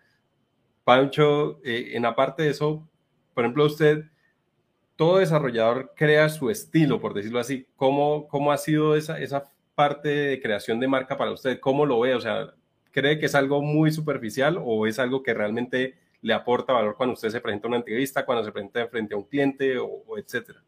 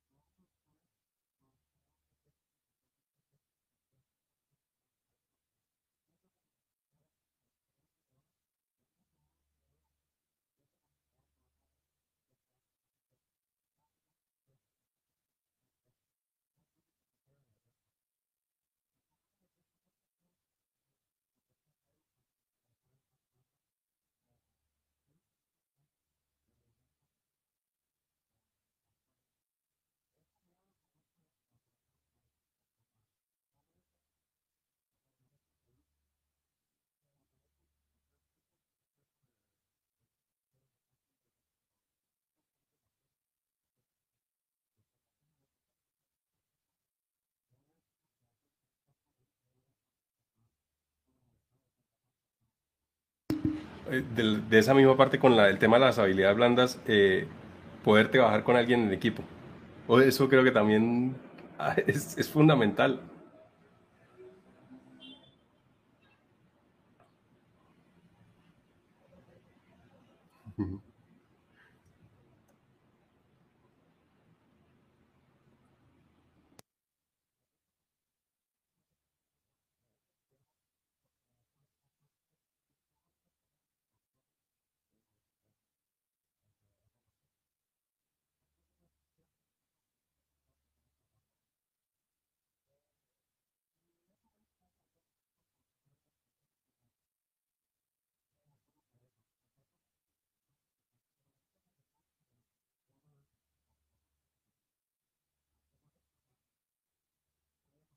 Es de la típica.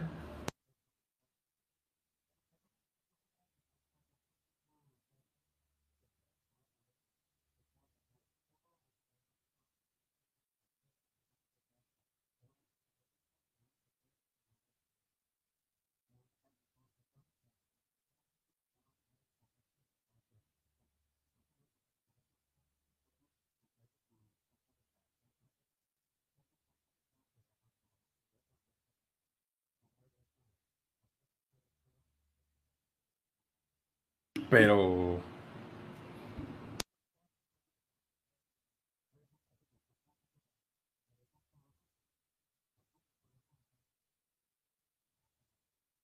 No, pero la forma, o sea, por ejemplo, ese proyecto está bien interesante porque es casi que lograr la simulación de un entorno de trabajo real. Y eso es una experiencia. O sea, cuando alguien entra como junior, sobre todo, creo que es donde más valor le va a aportar, a una, cuando empieza a trabajar en una empresa, haber recibido ese tipo de conocimiento antes no se va a perder que vamos a hacer el daily y eso que es, vamos a hacer la retrospectiva y eso que es, vamos a, a trabajar en el repositorio, tienen que crear su rama de eso para qué es. Creo que de verdad quienes les interesen, ahí ya encuentran, sigan a Pancho y pues vean, ahí tienen en mente ese proyecto. Creo que está bastante interesante. Antes de seguir, eh, Pancho, lo que pasa es que en Twitch no está llegando el audio. Estaba pensando y se me ocurrió otra vaina. Si lo invito a Twitch, a Twitch, a Twitch no, a StreamYard y comparto la imagen acá. Creo que así pudiese llegar el audio tanto a Twitch como a YouTube como a TikTok. Entonces, acá en el Discord le voy a pasar el enlace del StreamYard. Ahí con ese se puede conectar. Y hacemos la prueba, a ver cómo resulta. Esperemos que sí. Obviamente nos dan ahí un momentico mientras tratamos de, ajustar el imprevisto porque no, no, no había otra forma. Pero sí, sí, vamos a ver cómo resulta. A ver, por acá ya debe estar apareciendo el señor Pancho.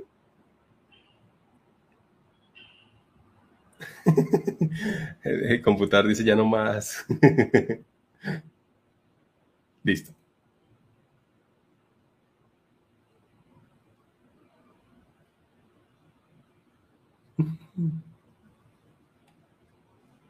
A ver, esperemos a ver por aquí un momentico. Sí, sí, sí, fresco,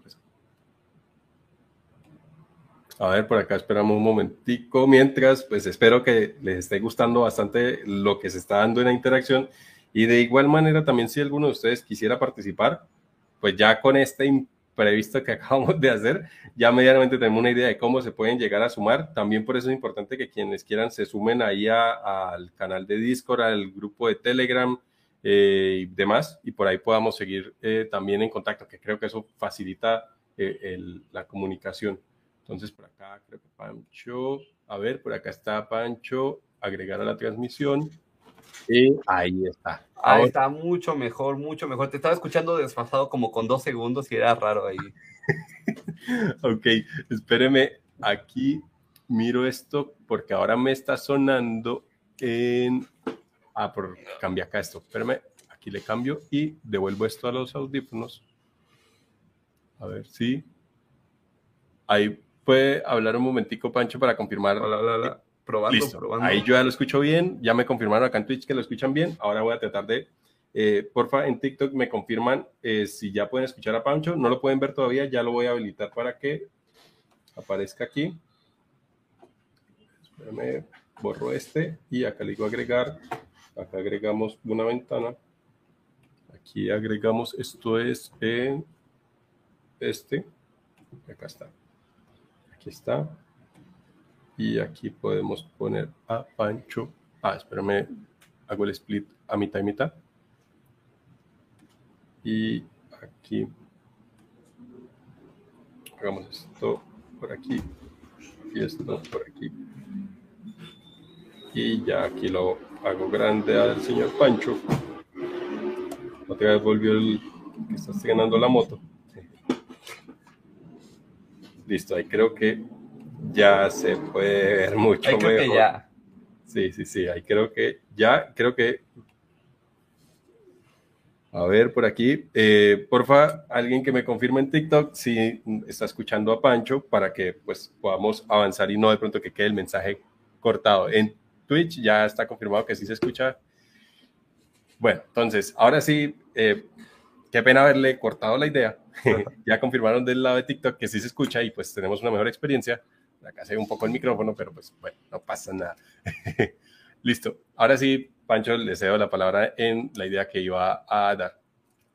Ah, bueno, voy a dar un poco de contexto. Yo hace como cuatro años había entrado a un, como era un, es que era una competencia algo rara. Básicamente eh, nos juntaban en un grupo y nos dieron un, proyecto. La idea era sacar ese proyecto en un mes y el, el ganador de, el equipo ganador se llevaba dos, se, se llevaba dos mil dólares. ¿Cuál es el tema de eso? Que literal te, te acomodaban de manera random con personas random. El problema de eso es que eh, la mitad de los del equipo, de, mi parte, que no sabían ni siquiera que, cómo manejar Git, cómo manejar un Git flow básico. La otra mitad sí, pero no se tomaba el tiempo de explicarnos. La otra mitad manejaba, unos querían manejar, no sé, manejar eh, una, un linter de una manera, o sea, manejar todo de maneras distintas. Y eso a mí me causó, o sea, no ganamos, prácticamente no ganamos, o sea, spoiler, no ganamos. Y sí me quedo con la frustración de que, ¿por qué ni siquiera se tomaron el tiempo de por lo menos explicarnos a nosotros los que no sabíamos? Y ese quiero sacar un proyecto similar, no, obvio no voy a dar premio, nada. El premio es la experiencia. Pero sí. Eh, gracias. La, la, idea de eso es, es generar una simulación y un proyecto que se vaya a portafolio. Igual, o sea, de hacer un proyecto gigantesco uno solo ahí aburrido en su cámara, en su recámara para, para su portafolio, que hagas un proyecto mediano con un equipo que todos estén trabajando en el mismo lugar, crear tu propio entorno, que aprendan a configurar su propio linter, que te, juntes con tu equipo y definan unas reglas estrictas del linteo, reglas para commits, y que puedas vivir esa experiencia y antes de que entres a un empleo ya tengas esa experiencia, es algo que quiero trabajar, es un proyecto para este, este año, pero sí es dedicarle su tiempo. Es dedicarle su tiempo a eso, darle un seguimiento a las personas y eso. Pero sí, estoy viendo la forma de, para mediados de año ya sacar ese proyecto. Y eso, digamos, ahorita mi comunidad se llama Estudio Lechuga. Bastante interesante el nombre. ¿Estudio Lechuga? Estudio Lechuga. Ah, Estudio, Lechuga. Ah, ok. Sí, inicialmente era, era mi consultora, después murió y ahorita volvió a ser una comunidad.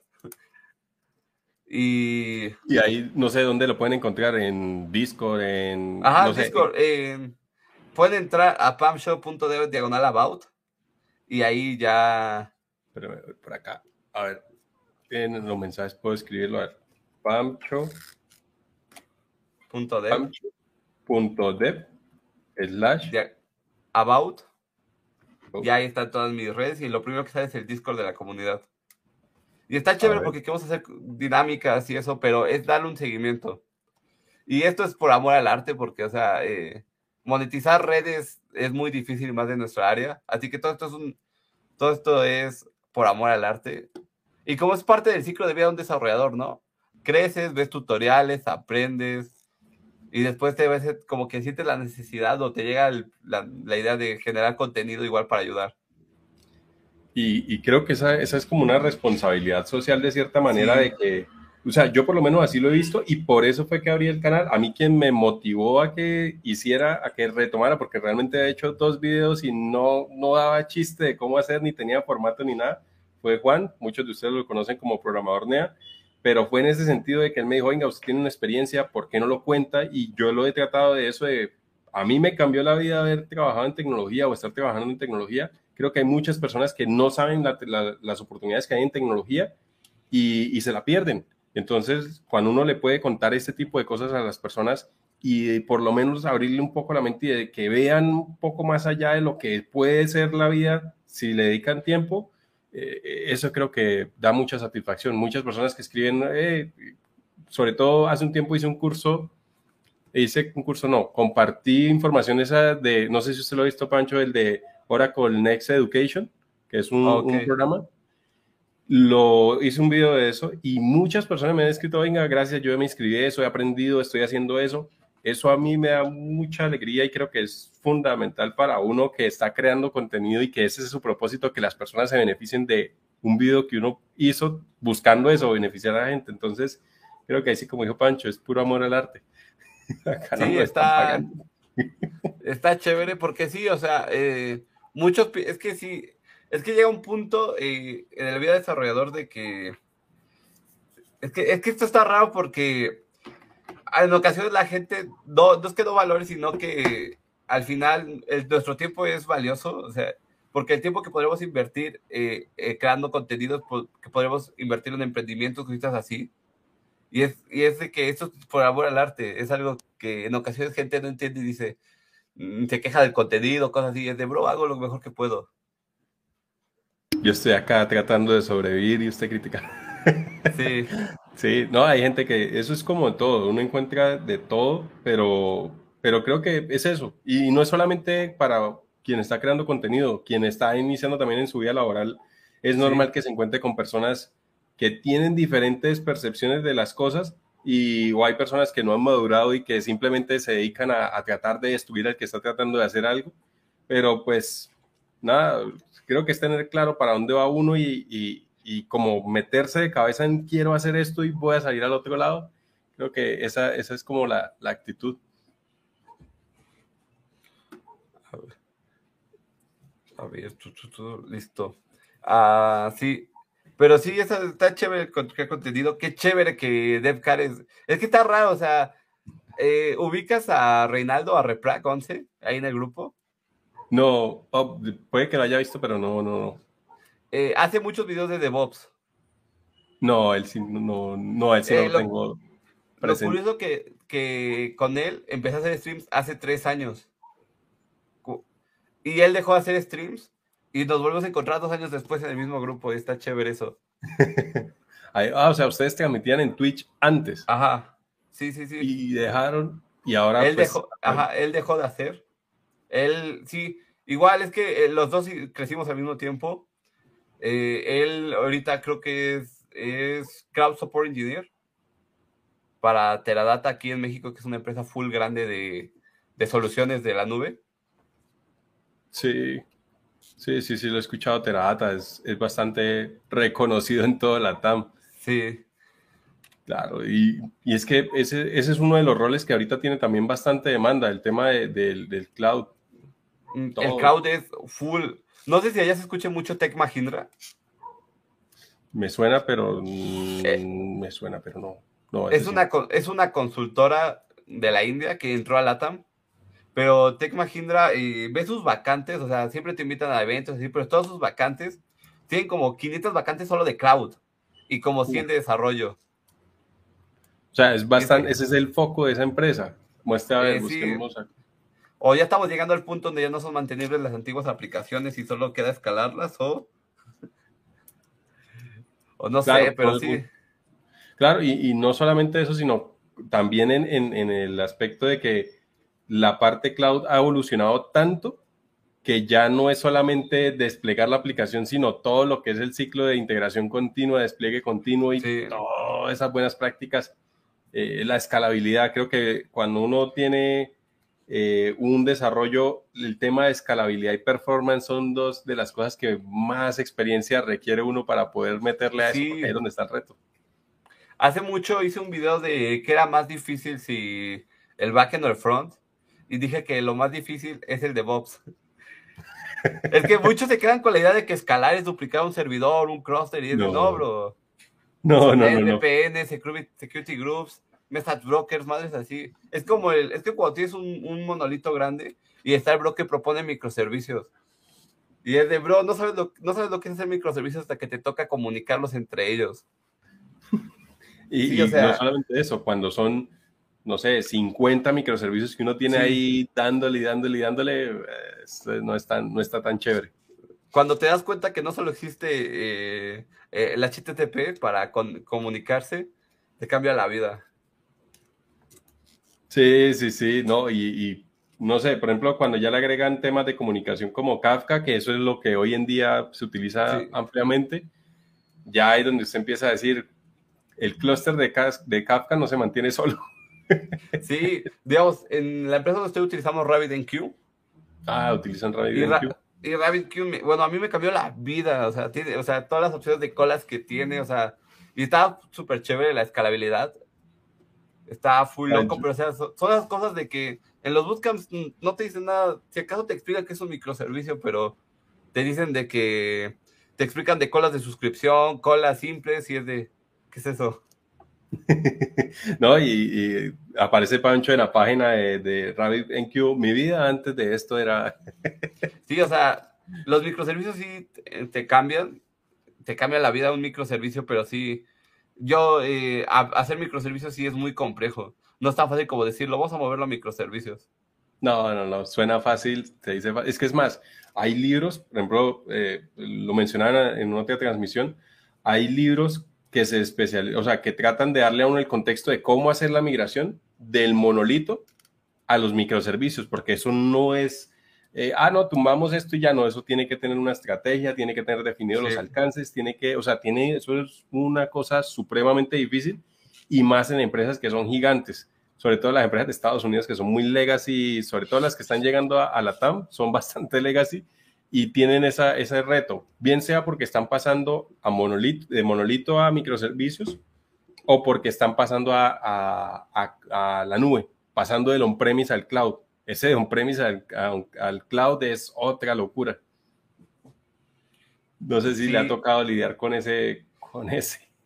Eh, no, de mi parte no. O sea, yo tema de DevOps recién estoy ya ahí metiéndome, pero lo de on-premise no. Eso, eh, esas temas ya no me tocaron. Yo, ya me sí, salvé eso. Mi DevOps sí, mi DevOps dice que sí, él sí le tocó arrancar servidores de las paredes y así. Ya tiene como, tiene como 30 años de experiencia. Oh, sí, claro. sí, él sí. Eso es los que dicen que los fierros. Sí. Eso, man. Sí, esos son los que dicen, eran mis fierros. Mis fierros, todo lo que es infraestructura son los fierros. Pero no. Esa, carrera creo que tiene bastante futuro. Por acá, yo no sé, Pancho, si usted ha visto una página que se llama roadmap.sh. Eh, sí, es, la, vieja, es la vieja confiable cuando te preguntan, ¿cómo hago? Aprendo algo. Sí, está muy chévere, o sea, está muy chévere y muy completa, o sea, alguien que sea full autodidacte, que tenga fe en sí mismo, hace su carrera ahí. Ahí, ahí tiene el, la fuente de conocimiento. Pero sí, sí, acá está, pues estoy tratando de acomodar acá el layer para ver cómo puedo distribuir que todo se vea. Acá está, por ejemplo, en este que es hacia el DevOps como tal. Bueno, en esto, eh, no sé, Pancho, de los lenguajes que usted ha visto que están saliendo en tendencia bastante, eh, está Go, está Kotlin, eh, está Rust. ¿Cuál de esos, diría usted, yo le, le, metería el diente a uno, a uno de esos lenguajes? Entre Go o Rust. O sea, Rust va... Es que Rust, la ventaja de Rust es de que tal cual ahorita no hay tantas, o sea, no hay backends o cosas implementadas, sino que Rust lo están utilizando más para desarrollar herramientas de optimización.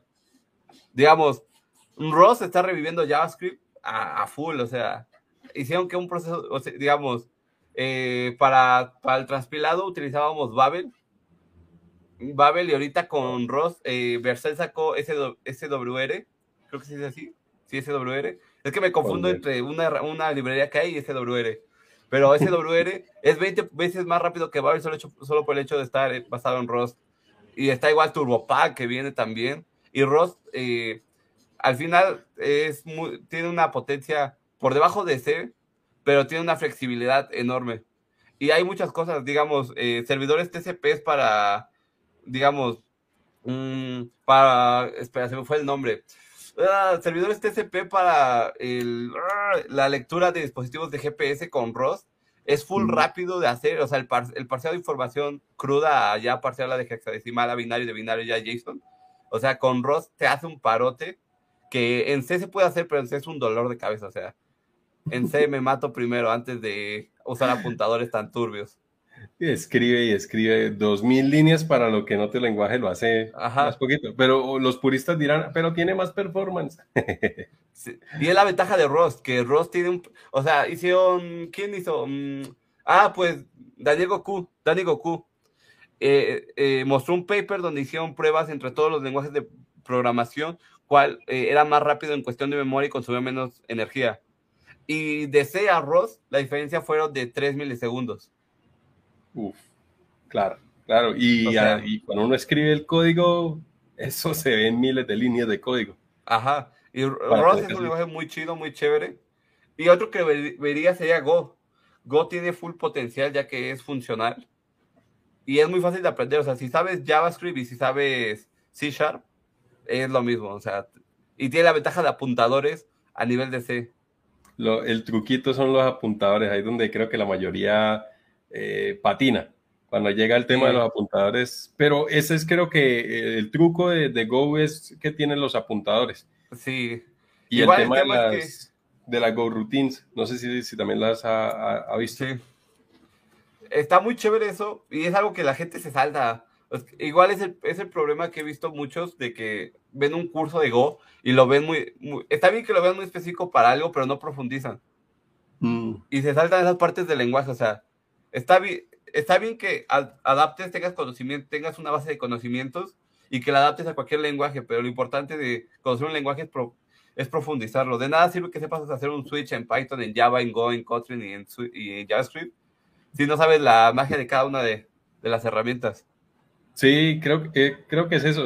No sé si ha visto el meme eh, William, que es el experto en memes, eh, que dice que hice mi hola, escribí hola mundo, lo, lo corrí, me funcionó y ya pongo en, la hoja de día lenguaje de programación añadido. Cuando se da cuenta tiene un montón de lenguajes, pero lo que ha hecho, he hecho un if, he hecho un while y no he hecho más nada. Creo que a ese punto y, y cada lenguaje es muy particular y aprender a conocerlo da la ventaja de cuando se empieza a construir un proyecto o se empieza a resolver un problema, conocer qué sirve para qué es la clave. No hay un lenguaje perfecto para todo. Eso no es, no es, la ley definitiva de que ya sé JavaScript y con eso me defiendo para todo. No. Hay cosas que tienen sus detallitos, pero pues también uno debe saber con Python, Machine Learning, con Python, todo lo que es Data Science. Web, JavaScript. Pero eh, backend, todo menos C Cualquier cosa menos C Punto .NET es un asco. Bueno, yo, mi primer lenguaje fue punto .NET. Ah, sí, yo creo que la mayoría arrancó por ahí, ¿no? Sí, C Sharp, ahí está en mi corazoncito. Y fue un C Sharp malo, o sea. Eh, aprendí programación orientada a objetos sin saber usar this. Nada, le tocó el sufrirla. Sí, pero C Sharp es un buen lenguaje, o sea, yo, digamos, mis primeros eh, pseudoemprendimientos como freelancer, hacía puntos de venta para tiendas con sistemas de inventarios en C Sharp, con Windows Form, y de base de datos usaba Access, porque era lo único que sabía usar. Eh, bueno, servía, o sea, servía. Después me pidieron soporte y desaparecí, pero, eh, pero hacía lo que tenía que hacer. Eh, sí, como todo, es que eso es uno de los puntos que yo también trato de recalcar mucho en nuestras misiones. Al principio uno no tiene que apuntarle a hacerlo perfecto porque si no uno se termina ahí yendo por un abismo de buscar la perfección. Lo importante es que funcione, que después aprenda, que después lo pueda mejorar, que sepa cómo mejorarlo. Es como la regla del 80%. Ah, que... la de Pareto es... sí, nunca falla. Sí, sí, sí, la de Pareto. Lo he escuchado en estos días un montón de veces que dicen que el Pareto, vamos a aplicar el Pareto y el Pareto y el Pareto y el Pareto. ¿Y dónde está el Pareto? Es por eso que todos mis, todos mis proyectos están incompletos, pero uno es mejor que el anterior. no lo termino, pero la siguiente versión va a estar totalmente agradecida del sacrificio que se acaba de hacer. Y es parte, o sea, igual definir tu scope eh, te da una calma. Saber definir y te da una calma y también eh, tener un poco, eh, estar consciente del, concepto de MVP te cambia la vida también.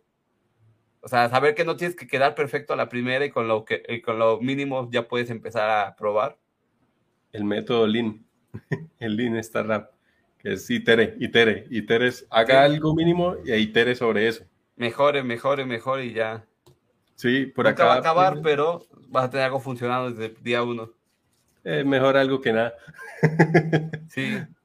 Por acá dice Romario, dice, veo muchas solicitudes de .NET en mi país y no conozco qué es. Eh, bueno, .NET, C el lenguaje de Microsoft con lo que se desarrollan aplicaciones. Es básicamente, creo que hay mucha demanda en eso porque pues muchas de las empresas, las grandes, grandes o las antiguas, eran o usted sabe Java o usted sabe .NET si usted sabe otra cosa distinta a eso, eso no es serio y con eso no programa la industria. Eso decían los dinosaurios de la industria, o dicen los dinosaurios de la industria hoy en día. No sé, Pancho, en esa parte, ¿usted cómo, cómo ha visto ese? O sea, no sé, vamos a, ese caso. Volvamos 10 años en la industria, 15 años, y llega y le dicen, va a aprender. ¿Usted qué prefiere aprender, .NET o Java? ¿Por cuál se va usted así salvajemente decidido? Pues mira por Java. Ya. Minecraft, todo eso. Es que muchos, muchos aprenden Java solo por Minecraft. Ah, eso está hecho en, en, Java. No tenía ni idea. O sea, muchos, o sea, muchos les preguntan, eh, ¿de qué sirve Java? Y muchos te van a decir backend, back, bancos y Minecraft. Esos son los dos casos de uso. Pero digamos, sí, es que C Sharp está curioso. Igual antes hubo, no sé, según yo, antes había .NET Framework y después .NET, ¿no? Pero uno es open source y el otro no. El core, el core fue el que sacaron libre, pero se llamó core hasta la sexta edición. De ahí ya volvió a ser .NET, el .NET que se parece a JavaScript. Sí, está, raro el pedo, pero sí. Sí, no, yo creo que hoy en día, hasta incluso hoy en día, eh, yo iría por Java, incluso ni siquiera por Java. Ahorita que me está tocando aprender Kotlin, la verdad, la verdad, le apuesto mucho a ese lenguaje. Tiene, tiene, es como el, las mejoras de los dolores de cabeza que tiene Java, Java eh, lo han podido resolver y, es compatible con las librerías y con todo el entorno de Java. Entonces uno puede utilizar las ventajas o las bondades de Java, pero sin errores o sin tanta lidia para manejo de, algunas cosas. Kotlin está, está chévere y es multiplataforma, también para que lo tengan ahí presente. ¿Kotlin con Jetpack Compose? ¿O Ahorita, eh, por ejemplo, ahorita en lo que estoy aprendiendo, aprendí base, estoy haciendo otra línea con Android y con Spring Boot. Ah, ya, Spring Boot. Igual algo chévere de Kotlin es que lo puedes implementar en cualquier proyecto de Java. Es un wrapper de Java al final, es algo súper chévere. Yo, eh, es que yo, yo era joven y estúpido. Mis años como freelancer, agarraba el proyecto que cayera, o sea, necesitaba comer, el proyecto que cayera. Y me tocó migrar unas cosas. Es que era una. Es que había un bro que buscaba proyectos open source y les ponía anuncios. Cambiaba el branding y les ponía anuncios y para la Play Store. Uy, qué man tan loco. O sea, se descarga el repositorio. Ajá. Eh, ¿Usted ha visto Silicon Valley? ¿Ha visto la serie de Silicon Valley? Sí, sí, Cuando Jin Jan monta la fábrica de, Facebook, pero chino. Sí. y empieza a piratear. Algo así estaba haciendo ese man. Nunca lo banearon. digamos, ¿mande? ¿Nunca lo banearon? ¿Nunca lo banearon por eso? Eh, no, porque estaba raro cómo hacía ese pedo, pero a mí me pagó por meterle anuncios a la aplicación. Y no, y era horrible porque yo solo sabía utilizar, eh, creo que se llama Admons, el para Android, los anuncios. Admons. Y, y quería todos los tipos de anuncios. El, el, ah, a ver, el que abres y te sale todo el anuncio pantalla completa es el sencillo. El que había, todo, había un anuncio, había un perro anuncio que tienes que hacer con puro Kotlin. Que no, es que hay uno que solo pones el código y se genera, ¿no? Pero había uno que tú tenías que maquetarlo. No me costó, o sea, me costó tres días, o sea, así seguido, de no dormir frente a mi computadora. Y fue de, no, no, y no, es que no sabía Kotlin. No, no, no, sabía Kotlin, solo sabía, sabía un poco de Android con Java. Dije, ha de ser lo mm. mismo. Y no, no fue lo mismo. No, no, fue. No, Java tiene un eh, Android, a pesar de que así sea en Kotlin, tiene un contexto fuerte, sobre todo en el manejo de la parte gráfica o sea, yo pensaba, no, lo de menos es la parte gráfica, lo importante es la funcionalidad. Para aprender Android tiene su, su vaina. Y digamos, por Windows Form y por las Android Views, odio el arrastrar y soltar, el drag and drop para diseñar, diseñar UIs. Odio, o sea, yo amo lo declarativo, de que vayas escribiendo código y se vaya formando, o sea. Por eso adoro eh, Swift UI, eh, Jetpack Compose, Flutter, React. Claro, se remanga las manos y le hacemos como, como Dios manda. Sí, o sea, es porque así tienes un control del layout y es súper fácil migrar de uno al otro. Pero sí, y ya después de eso dejé de utilizar, o sea, estuve como cuatro años, tres años sin usar Kotlin. Y ahorita que ya eh, me estoy especializando en React Native, pues ya toca hacer módulos nativos, acceder a portes del sistema con, directamente con Swift o con Kotlin. Y es algo chévere. Y es algo, algo full, digamos, tomé un pequeño curso de backend con Kotlin y es de, ah, esto es Java, pero te quedas viendo y puede ser Kotlin. es lo chévere de que puedes, puedes grapear con Kotlin Java. Es algo muy chévere. Sí, y que conviven de manera transparente por, para el contexto, tanto Kotlin como Java, y, entiendo que hay otros lenguajes que han salido ahí, se compilan y conviven con la Java eh, Virtual Machine, Machine. Entonces, por eso puede uno llamar eh, librerías de Java utilizando Kotlin y va a ser transparente. Entonces, uno puede aprovecharse de toda la inmensidad de librerías que hay de Java utilizando Kotlin sin lidiar con tanto lío. Creo que esa, parte está, está, está bien. Eh. Por, aquí, Pancho, hay un comentario de Jessica. ¿Qué tal, Jessica? ¿Cómo está? Dice, hola, estoy haciendo un curso eh, AWS Restar para para capacitación en la nube, muchos compañeros se preguntan por qué eh, tan difícil es encontrar trabajo en ese campo. Ahorita creo que tiene mucha demanda la parte cloud, que es lo que hablábamos ahorita con, con Pancho, o sea... Mm, sí, es una parte muy demandada y digamos que desde mi punto de vista, la parte de cloud es una con alta responsabilidad, o sea, te estás cargando a la empresa en la espalda. No solamente en funcionalidad, en costos. En costos, en costos. He visto, He, visto bases de datos que son 16 mil dólares el mes. yo he, escuchado historias, sobre todo ahorita en la maestría, eh, escuché al profesor contando historias de personas que dejaron correr funciones que se llamaban a sí mismo o recursos así que gastan 160 mil dólares en una noche. Y pues él hace la aclaración que cuando pasa eso se puede uno contactar con, pues con Amazon y explicarle ¿no? que fue una pendejada y pues que lo toman en consideración y ellos hacen el estudio, verifican que pues realmente fue así y le hacen extensión de, de pagar semejante montón de plata, pero sí es un, eh, no sé, ayer justamente hice un video de un nuevo rol que nos mencionó de hecho el profesor en clase, que se llama el FinOps. No sé si usted lo ha escuchado, Pancho. No. ¿Qué, no, eh, es como un, financiero que o sea, es, financiero, pero estudió cloud. Entonces, como las empresas hoy en día, muchas se han consolidado en la nube y dependen de los recursos, entonces es un financiero que sabe utilizar la calculadora, que sabe los servicios, que sabe explicarle a otra persona, a, no sé, al gerente de tecnología, al gerente general, al gerente oh, financiero, por qué tuvimos un crecimiento y eso generó un costo, o cómo optimizar los recursos, cómo diversificar y mostrar la información que, que tenemos actualmente en los costos de infraestructura. Entonces es como la mezcla entre un financiero y un DevOps o alguien que se formó para la parte cloud, que aprendió bien a utilizar la, la calculadora. Entonces me pareció re loco, pero pues hay un libro de hecho de, de O'Reilly en el cual se habla de eso, se llama FinOps. Lo busco por acá. Dios, cada vez hay más bueno, es, normal en esta área, ¿no? Que cada día haya más, más puestos, más lugares. Está chévere. Digamos, hoy, hoy respondí un, un, comentario en TikTok que dijeron de que, que la gente debe quedarse en su carrera y que dejen de hacer cursos, que ya no vengan acá. No, eso es un error. Y es de, bro, tranqui, o sea, el sol brilla para todos.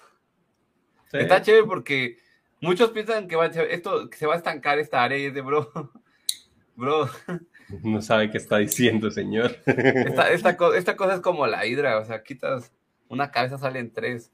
Quitas un la, la IA quita un puesto y salen tres puestos.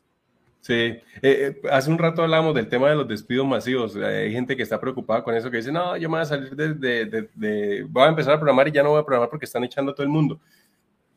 No es tan así.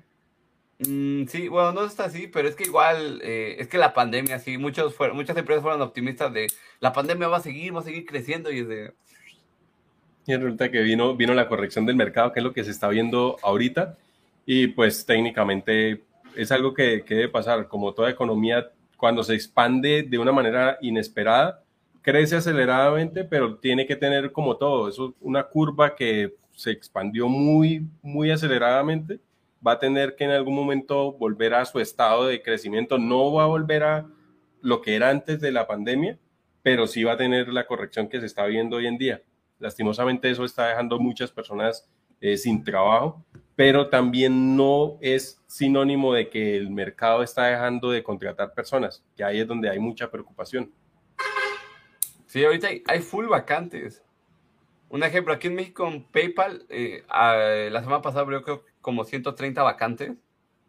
Y hay full, o sea, es que todos siempre, todos, como normalmente los despidos masivos vienen de las Big Tech, olvida la gente que existen miles de startups, miles de empresas que ahí están creciendo, que se le está yendo bien, que se adaptaron a la recesión.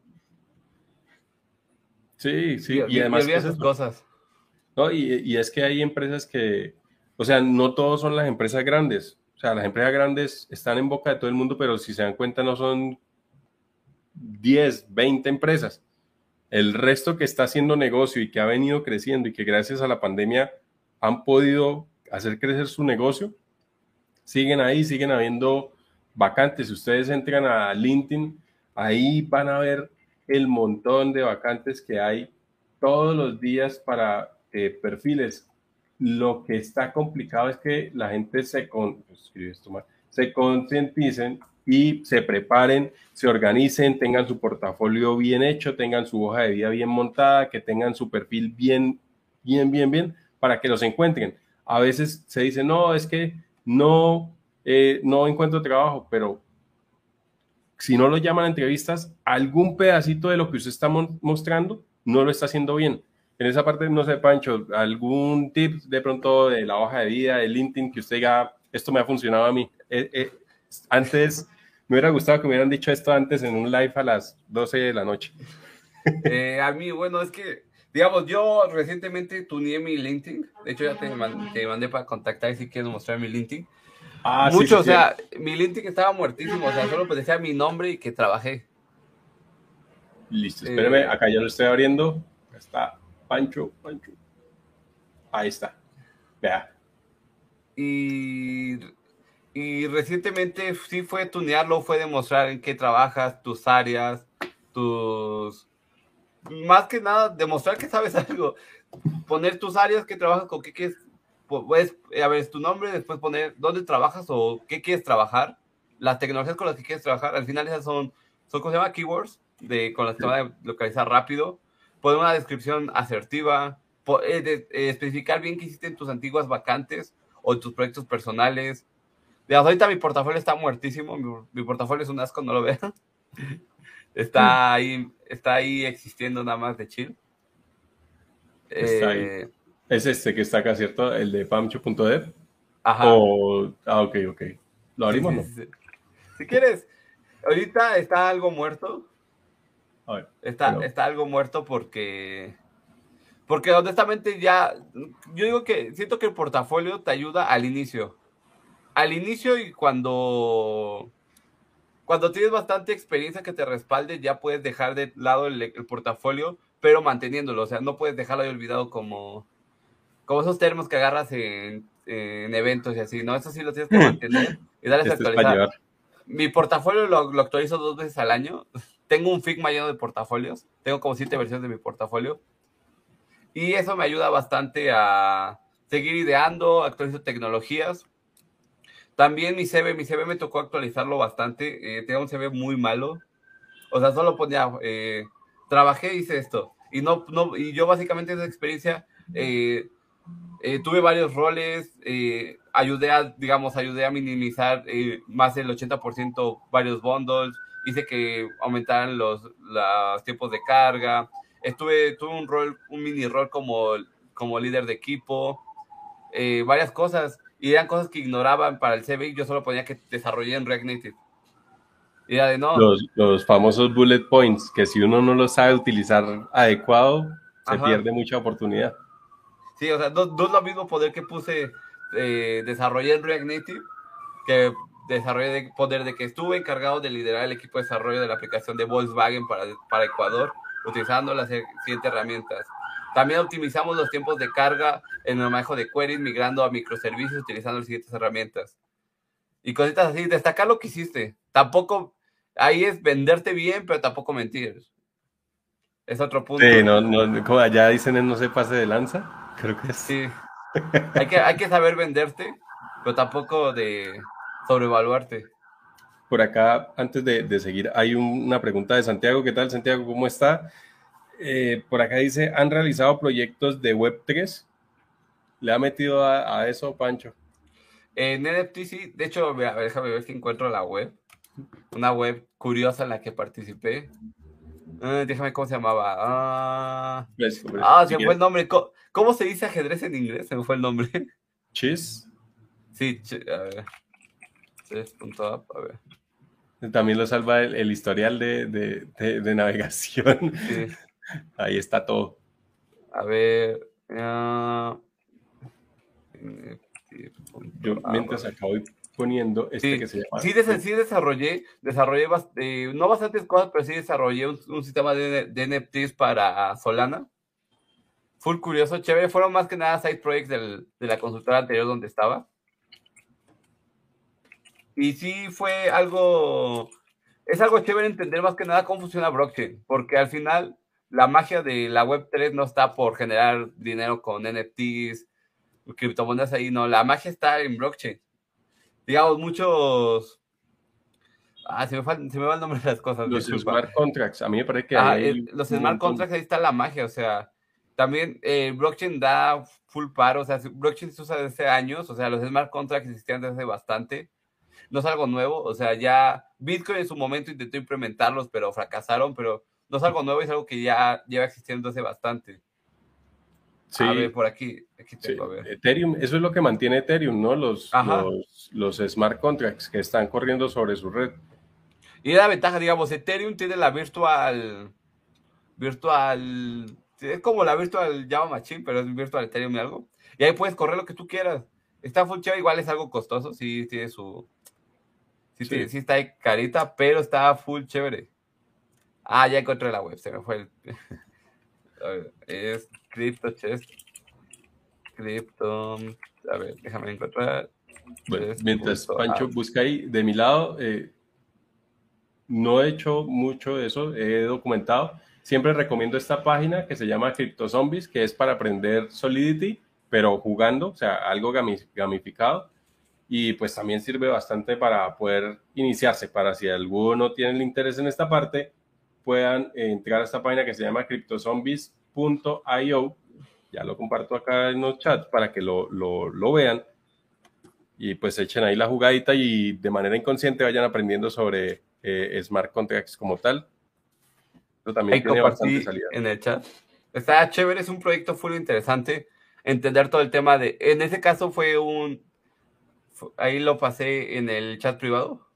Eh, no lo encuentro. Ahí en stream ya. Ah, Otra ya, por. Oh, ya. es, un, es, es, un, proyecto full, full chévere, interesante, ya que está, está basado en la red de Solana, entender cómo funciona Solana. Y es, eh, es que lo, es lo mágico de blockchain. Lo de, la magia de blockchain y todo lo de Web3 no es generar dinero. Bueno, puedes hacerlo. Yo sí generé ahí mis, mis dolaritos. con pirámides. Ajá. Ahí está la magia, pero la magia es todo lo que puedes hacer, o sea, todo lo que puedes automatizar y todo lo que puedes evitar. Fin, no soy tan hippie, no soy un hippie que dice de que es que necesitamos que todo esté descentralizado porque los gobiernos controlan, pero en algún punto vas a llegar a utilizarlo en la vida diaria.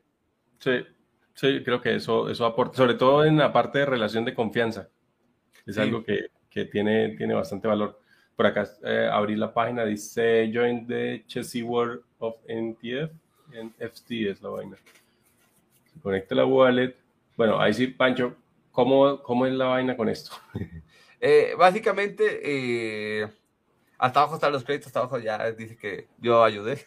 Acá está. Eh, básicamente, eh, los NFTs manejan, se manejan por Candy Machine.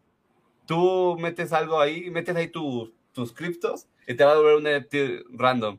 Ya dependiendo qué tan raro es, es el valor que el mercado le quiera dar. Pues, a ver, creo que acá tengo la wallet. Pues, conectémosla con la wallet. Ah, eh, pero tiene que ser una wallet específico. Ah, Ajá, esta funciona con Solana, no funciona con Ethereum. Ah, no, eh, sino yo la wallet que tengo es esta de Metamask. Ah, ya es Ethereum. No. Sí, es Ethereum. No, o sea, sí creo que uno le puede adaptar para que soporte otras redes, pero no, no lo tengo configurado. Yo a Solana igual, le tengo fe. no sé, yo no. Yo, yo, vi, yo vi Solana en, en 270 dólares, la vi bajar hasta el piso y fue de, no, bro, o sea, sí, sí, sí. fue de que tengo 400 dólares al día siguiente, ay Dios, ¿por qué tengo 200? ya porque no tengo nada antes de hoy. no, tengo un, tengo un conocido que tenía como 20 mil dólares en Moon. Uh. Y Moon pasó de 100 dólares a un centavo en un día. Sí, y esa fue la de Luna. Luna. Ajá. Sí, esa se fue. Y es más, tuvieron que generar una nueva moneda, que era como la antigua, la que se quemó, y ahora la nueva que estábamos tratando de recuperar acá ese sí se cayó feísimo, muy, muy feo. Y ya, pues ya fue de chale,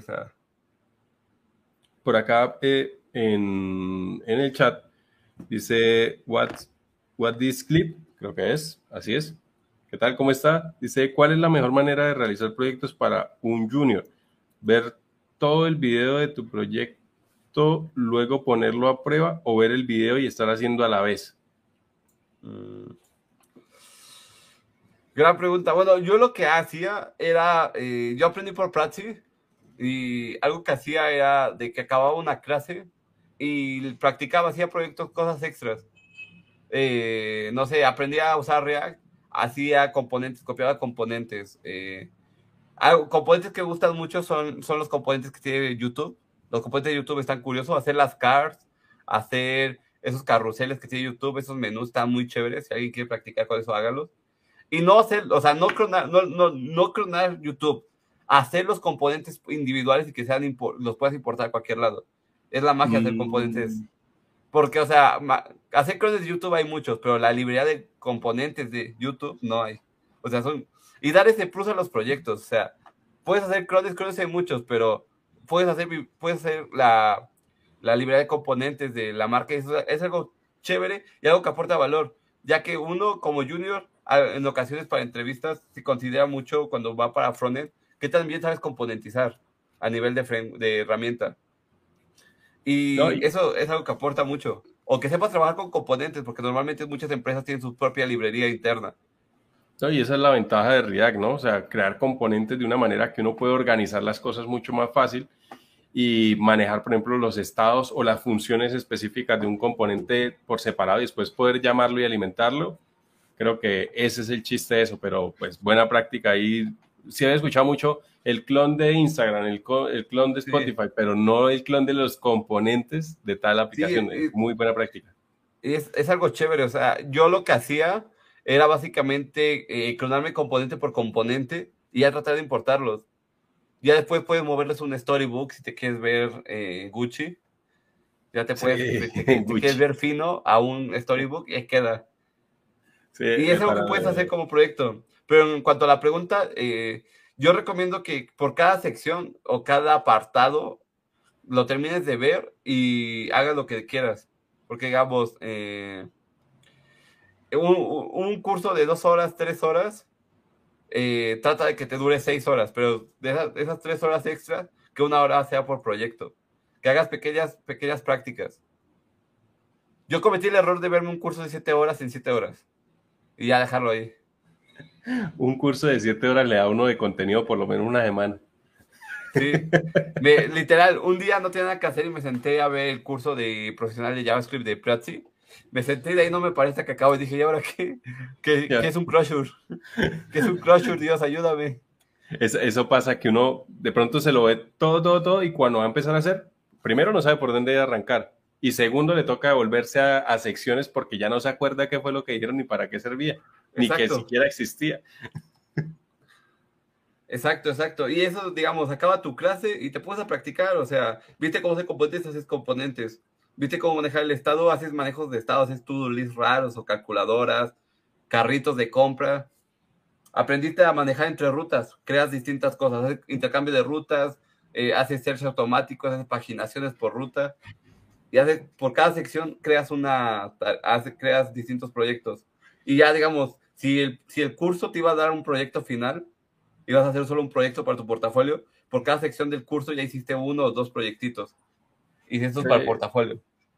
Y, y, es que eso es, es eso, o sea, eh, la gente dice, pero es que no sé qué hacer, no sé qué poner en el portafolio, y, y, eso, eso le suma, porque en últimas usted ya está adquiriendo experiencia sobre lo que están demandando las empresas y usted ya llega y dice, acá lo hice y acá lo pongo. Por ejemplo, en, lo que mencionó ahorita, y por ahí tengo una pregunta de Marcelo, ya hago el comentario, y leo la pregunta de Marcelo, eh, referente al Storybook, eso se está utilizando últimamente un montón, que es poder coger y sacar un componente completo y disponerlo ahí, que sea funcional y tenga toda la documentación. Entonces, cuando usted quiere hacer algo o necesita implementarlo, usted ya manda el storybook y ahí está como la documentación en vivo y de manera interactiva de ese componente. Acá en la página está este ejemplo donde está a un lado el código, al otro lado cómo se ve. Vea que uno bajando va mostrando acá que uno puede interactuar con eso. Y, lo chévere de Storybook es de que no solamente te muestra el componente a nivel visual, sino que te muestra todos los parámetros que recibe, todas las acciones y todos sus posibles estados. Y es algo full chévere que, que está muy, muy bien. Y muchas empresas tienen su propio Storybook, sus propios componentes o su propio manual de marca. Sí, sí, creo que eh, es otro detallito que hay que tener. O sea, Figma y Storybook son dos cositas que deberían verse. Es como ya va a llegar el punto en que se vea como las pruebas unitarias. Es lo mínimo que usted tiene que tener dentro de su, caja de herramientas para poder trabajar. Eh, por aquí, Marcelo dice, hola, ¿qué tal Marcelo? ¿Cómo está? Dice, estoy bien, estoy haciendo mi portafolio con Django, algo que me puedan recomendar para proyectos. Gracias. Django, por lo menos no es mi especialidad, no sé, Pancho, por allá cómo le va. Es que es backend. Para backend. Es que es que es backend al final. algo que, digamos, yo empecé como frontend. Y el tema, lo más difícil de hacer, de hacer eh, o lo más, es que, digamos, el portafolio para backend, eh, no es que se vea bien o algo así, es de explicar cómo funciona, explicar bien tus flujos.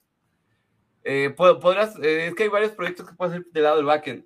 Mm, entre ellos, digamos, el básico de toda la vida, hacer sistemas de autenticación ya sea con JSON Web Token, utilizando JSON Web Token, utilizando secciones o utilizando Vir Token.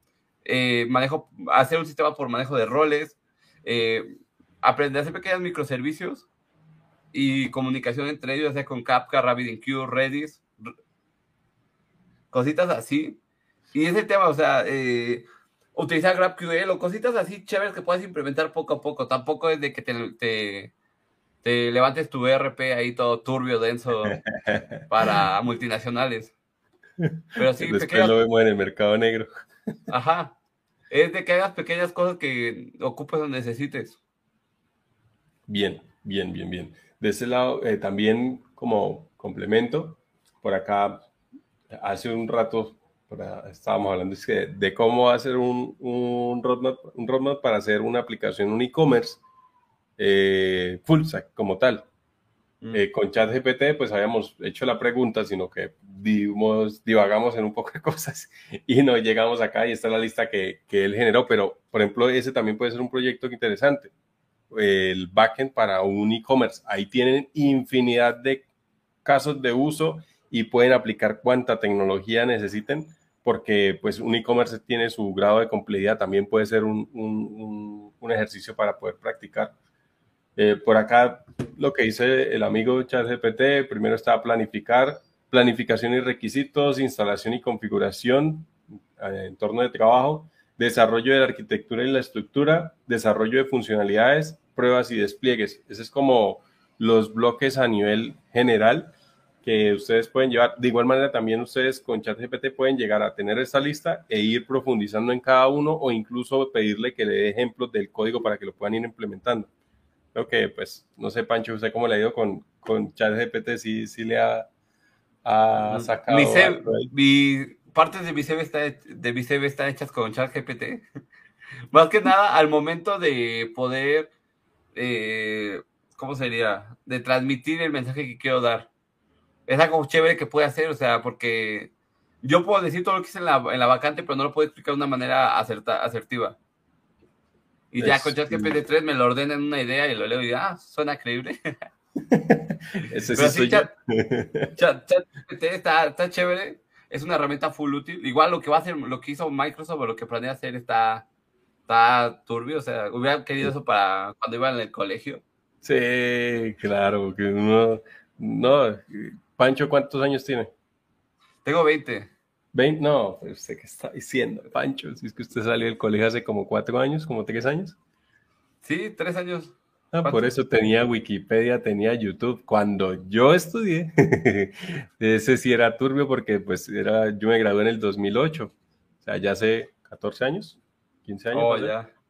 en esa época el internet, no, o sea, YouTube era un lujo, abrir YouTube era un lujo empezando y segundo que tener acceso a un computador en la casa con internet tampoco es que fuera muy normal. Entonces tocaba ir a todavía consultar libros o dar vueltas con él. Entonces le pedían algo y era léase o vaya y busque y preste el libro. Ah, eso era un gorro completo. En cambio, ahorita con esto llegan y le colocan un resumen del Quijote y chao, nos vemos. Me ahorré. Se en carta. ah, en carta, en carta alcancé a utilizar esa vaina también cuando era, o sea, no había internet ni siquiera, era eh, la encarta, enciclopedia en carta, instalado en un CD. Se hacía un parote. para justificar, yo tuve mi primera computadora a los 15 años. Sí, aquí la tengo. Es una. Yo trabajaba de carpintero. Ah, carpintero, esta fue mi primera. Que ahí está hecho, está toda destrozada ahí. Le faltan teclas ahí. Dios, con esta saqué mis primeros proyectos freelancer. ¿Qué, ¿Qué, recurso tiene ese, ese computador, Pancho, como para darle una idea a las personas de... Hace un rato me preguntaron que si para iniciar a programar se necesitaba tener una Mac. No, tiene 4 GB de RAM, DDR2. O sea, no DDR3, DDR2. y, y, un Celeron de hace, de hace como 12 años.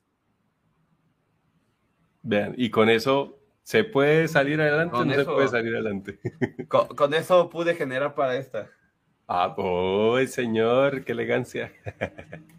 no, pero vea que es, eso, o sea, ese es el orden. Lo importante es iniciar, o sea, es como en todo, o sea, mm, no, no esperes a tener lo mejor para iniciar, si, puede, si con, con lo que tengas inicia, o sea, al final ya con los resultados que obtengas vas generando poco a poco. Ahí se va creciendo. Sí, creo que es, es, eso. De pronto a veces también es como el, el, pero que encuentra la gente para decir, ah, es que yo todavía no puedo porque me falta tal cosa. Ajá. Y ahí se quedan con metiéndose trabas y trabas y trabas y pues nunca surgen por, por ese lado. Arranquen con lo que hay. Si no tienen computador, pues vayan y prestan uno o donde pueden. Vean, en mi caso, yo no, yo tuve computador, o en mi caso un computador cuando yo tenía 17 años más o menos. Y yo, eh, antes de eso, iba donde mi nona, que es mi, nona le decimos a los abuelos acá, eh, y allá había un computador. Cuando había internet, había internet y ahí le sacaba el jugo todo lo que podía. Si no había internet, ¿qué me ponía a hacer? Abría las carpetas del sistema operativo y me ponía a mirar para qué servía eso, a desbaratar y a jugar con eso. Cuando iba a clases de, de contrajornada, también me la pasaba, ya iba todos los días a clases de, de contrajornada porque había un computador y lo podía utilizar y le aprovechaba. Después de eso, pude comprarme un computador, pude tener computador en la casa, pude poner internet y ahí seguí saliendo. Pero si no, si hubiera dicho, no, no tengo un computador, no puedo aprender, créanme que nunca hubiera hecho nada.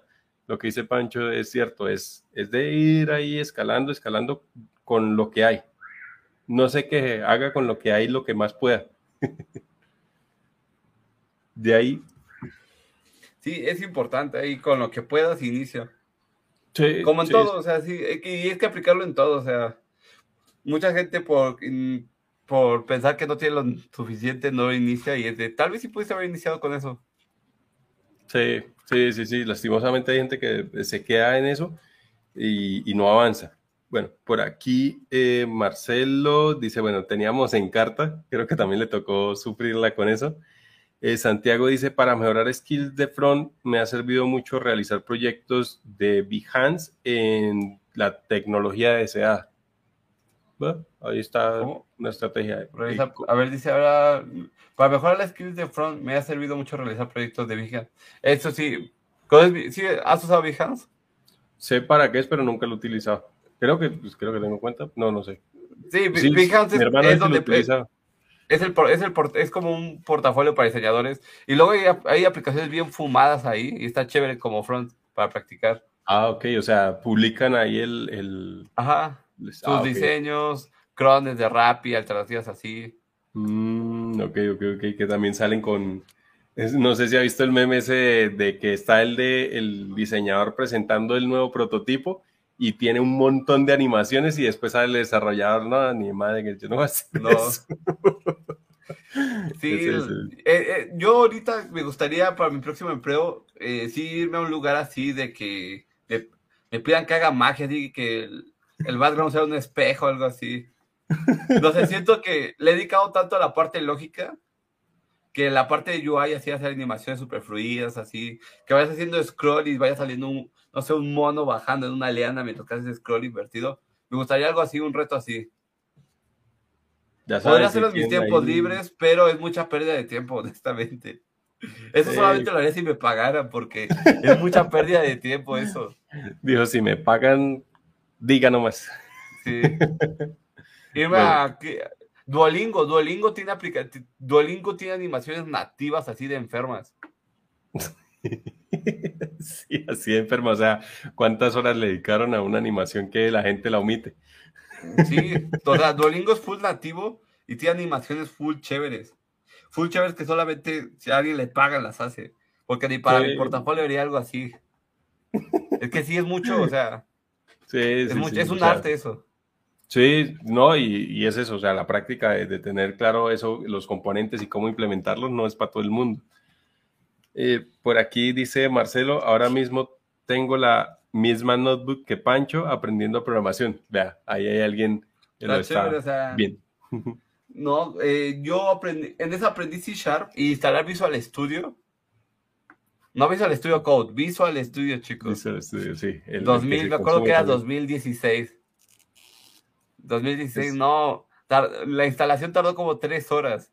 Oh, hasta que no baja todo ese poco de paquetes y. Sí. ¿Cuánto tenía internet el ancho de banda de, esa época, Pancho? Un mega. ¿Un mega? Bueno, sí, sí, sí, sí, estaba, estaba, Estaba jodido. claro, para bajarse eso pesaba por lo menos que es 10 gigas, yo creo, por lo menos. 17 gigas pesaba. Pero la ventaja es de que eh, en mi bachillerato teníamos fibra óptica y teníamos 300 megas simétricos. Ah. Y ya, pues ahí ah. se descargaba, pero de nada ve que se descargaba rápido, se iba a tardar. tres horas, o sea, terminaba la y seguía instalándose, sí. Ah, bueno. Pero sí, sí, sí, no, en esa parte sí, porque sí, antes tocaba espere y espere y espere y espere y no descarga. No sé si ha visto también es la foto de antes cuando era conexión eh, telefónica, que era, quedan 500 días y está la carpetica moviendo, quedan 500 días. Eh, por acá dice, ah, bueno, Marcelo dice que la que él tiene es gris. Oh, ya. Roja, gris. Eh, por acá dice, al, al, al bot, no sé, algo así. Chicos, ustedes ya no padecen, eh, padecen de lana con lo que saben y a lo que se dedican, eh, refiriéndome al desarrollo a la programación. O sea, que si no hay problemas de plata por, con el conocimiento que se tiene hoy en día. Yo creo, o sea, no sé, si queréis le cedo la palabra a Pancho y después de lo que yo pienso. Eh, pues depende mucho de mi punto. Para mí, ¿no? Ahorita ya solventé. Llega un punto, o sea, como que tus primeros años sí son jodidones. Porque, o sea, o te vendes barato como freelancer o aceptas el primer sueldo que te dan. Pero ya después de los años ya viene la gloria. O sea, una vez que si, si sobrevives ese pequeño espacio ya es la gloria, de ahí para arriba. Y no, actualmente no. Actualmente eh, ya vivo full chévere. Vivo solo en la capital, así que vivo, vivo ya tranquilo. Anteriormente yo trabajaba en... Eh, allá, allá sí existe, no, sí, en Colombia sí existe Oxxo, ¿no? Sí, es bastante. en trabajaba en Oxxo. De hecho, ahí tengo mi uniforme. Ahí lo tengo de ah, y usted es el, de, el, de, el del niño, el del, el del niño del Oxxo. no, lo debo tener por allí. Pero sí, yo, yo, yo desde los 15 años trabajé en Oxxo como cajero. Y sí, o sea, sé, sé lo que es ganarse el dinero, pero sí, está chévere. Pero sí, o sea, eh, al inicio es muy difícil, o sea, como todo en la vida, o sea, para, es difícil entrar a este, este mundo, pero si logras pasar ese pequeño gap, ya puedes vivir muy bien de la, del desarrollo. Pero no, no es tu primer año ni tu segundo año. Pero lo importante es que, por ejemplo, usted conserva su, su uniforme porque creo que eso lo mantiene a uno con los pies en la tierra siempre, ¿no? Sí, recuerda, recuerda de, de cuando me alimenté, sobrevivía de hot dogs. no, no, no, sí. Pero bueno, en, en mi caso, eh, no, no, creo que pues como todos los que están trabajando hoy en día en tecnología, eh, no, no, no se está pasando mal. Eh, obviamente sí tocó mucho tiempo, como bien dijo Pancho, de que no había nada, nada, nada, nada, y era simplemente trabajar como dice, por el amor al arte, porque pues no, no había muchas expectativas, pero, pero afortunadamente ahorita sí, para mí pues el poder, eh, ahorita estar haciendo la maestría, pues tener el trabajo, eh, poder, eh, en caso para mí que, que mi hija le pueda dar lo que ella necesita, creo que eso es una ventaja y, pues para muchos dirán es que nada, o sea, nadar en plata lo es todo, pero yo creo que siempre hay que mirar de pronto la parte de que, pues, de que se mantengan las cosas mínimas o para tener una vida tranquila, eso es fundamental. Si usted logra eh, estabilizar las cosas y tener una vida tranquila, va a poder hacer muchísimas más cosas que, pues, obviamente la presión de ya llegó la cuenta y no hay con qué pagar, o hace falta, o se necesita tal cosa y no hay. Eh, creo que ahorita en, en tecnología quienes están sabiendo aprovechar la oportunidad o, están en esa vía, eh, pueden decir que tienen una vida mucho más tranquila que, el resto de profesiones, donde toca esforzarse un montón, donde no hay mucha oportunidad, donde eh, no, no es igual. Creo que el panorama de tecnología es, es, es bastante bueno hoy en día con, con nosotros y por eso creo que no, no, no habría motivo para uno estarse quejando ahorita por, por eso creo que eso también le permite que uno se enfoque en lo que le guste. En eso, Pancho, no sé, hay gente que llega y dice, ¿qué, qué es mejor? ¿En dónde me contratan más rápido? ¿En dónde están contratando más? ¿En backend o en frontend?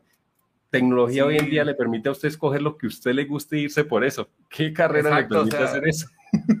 es algo chévere, o sea, eh, muchos dicen de vete por backend, vete por frontend, y es de no, bro, o sea, vete a algo que te guste y vas a ganar lo mismo que va a ganar alguien que, o sea, es que el, hay, normalmente muchos se van por el, el, sueldo promedio, ¿no? De backend, frontend, así, pero no, bro, hay, hay, existe un frontend que gana más que el DevOps promedio, o existe un backend que gana más que un DevOps promedio, pero es que lo importante es que te guste, porque al final siento que programar es esclavizarte tú solo, bajo estrés y pensamiento lógico todo el tiempo. Y lo tienes que disfrutar tarde o temprano, tienes que, tienes que disfrutarlo. Y no, por eso es que les digo, los primeros años son cruciales ya en la vida laboral, porque es de, no, no, no es hacer tus proyectitos, así ves tu tutorial, no es de, si, no, si, si esto no sale, para, te, te escorres, o sea, te dan baja.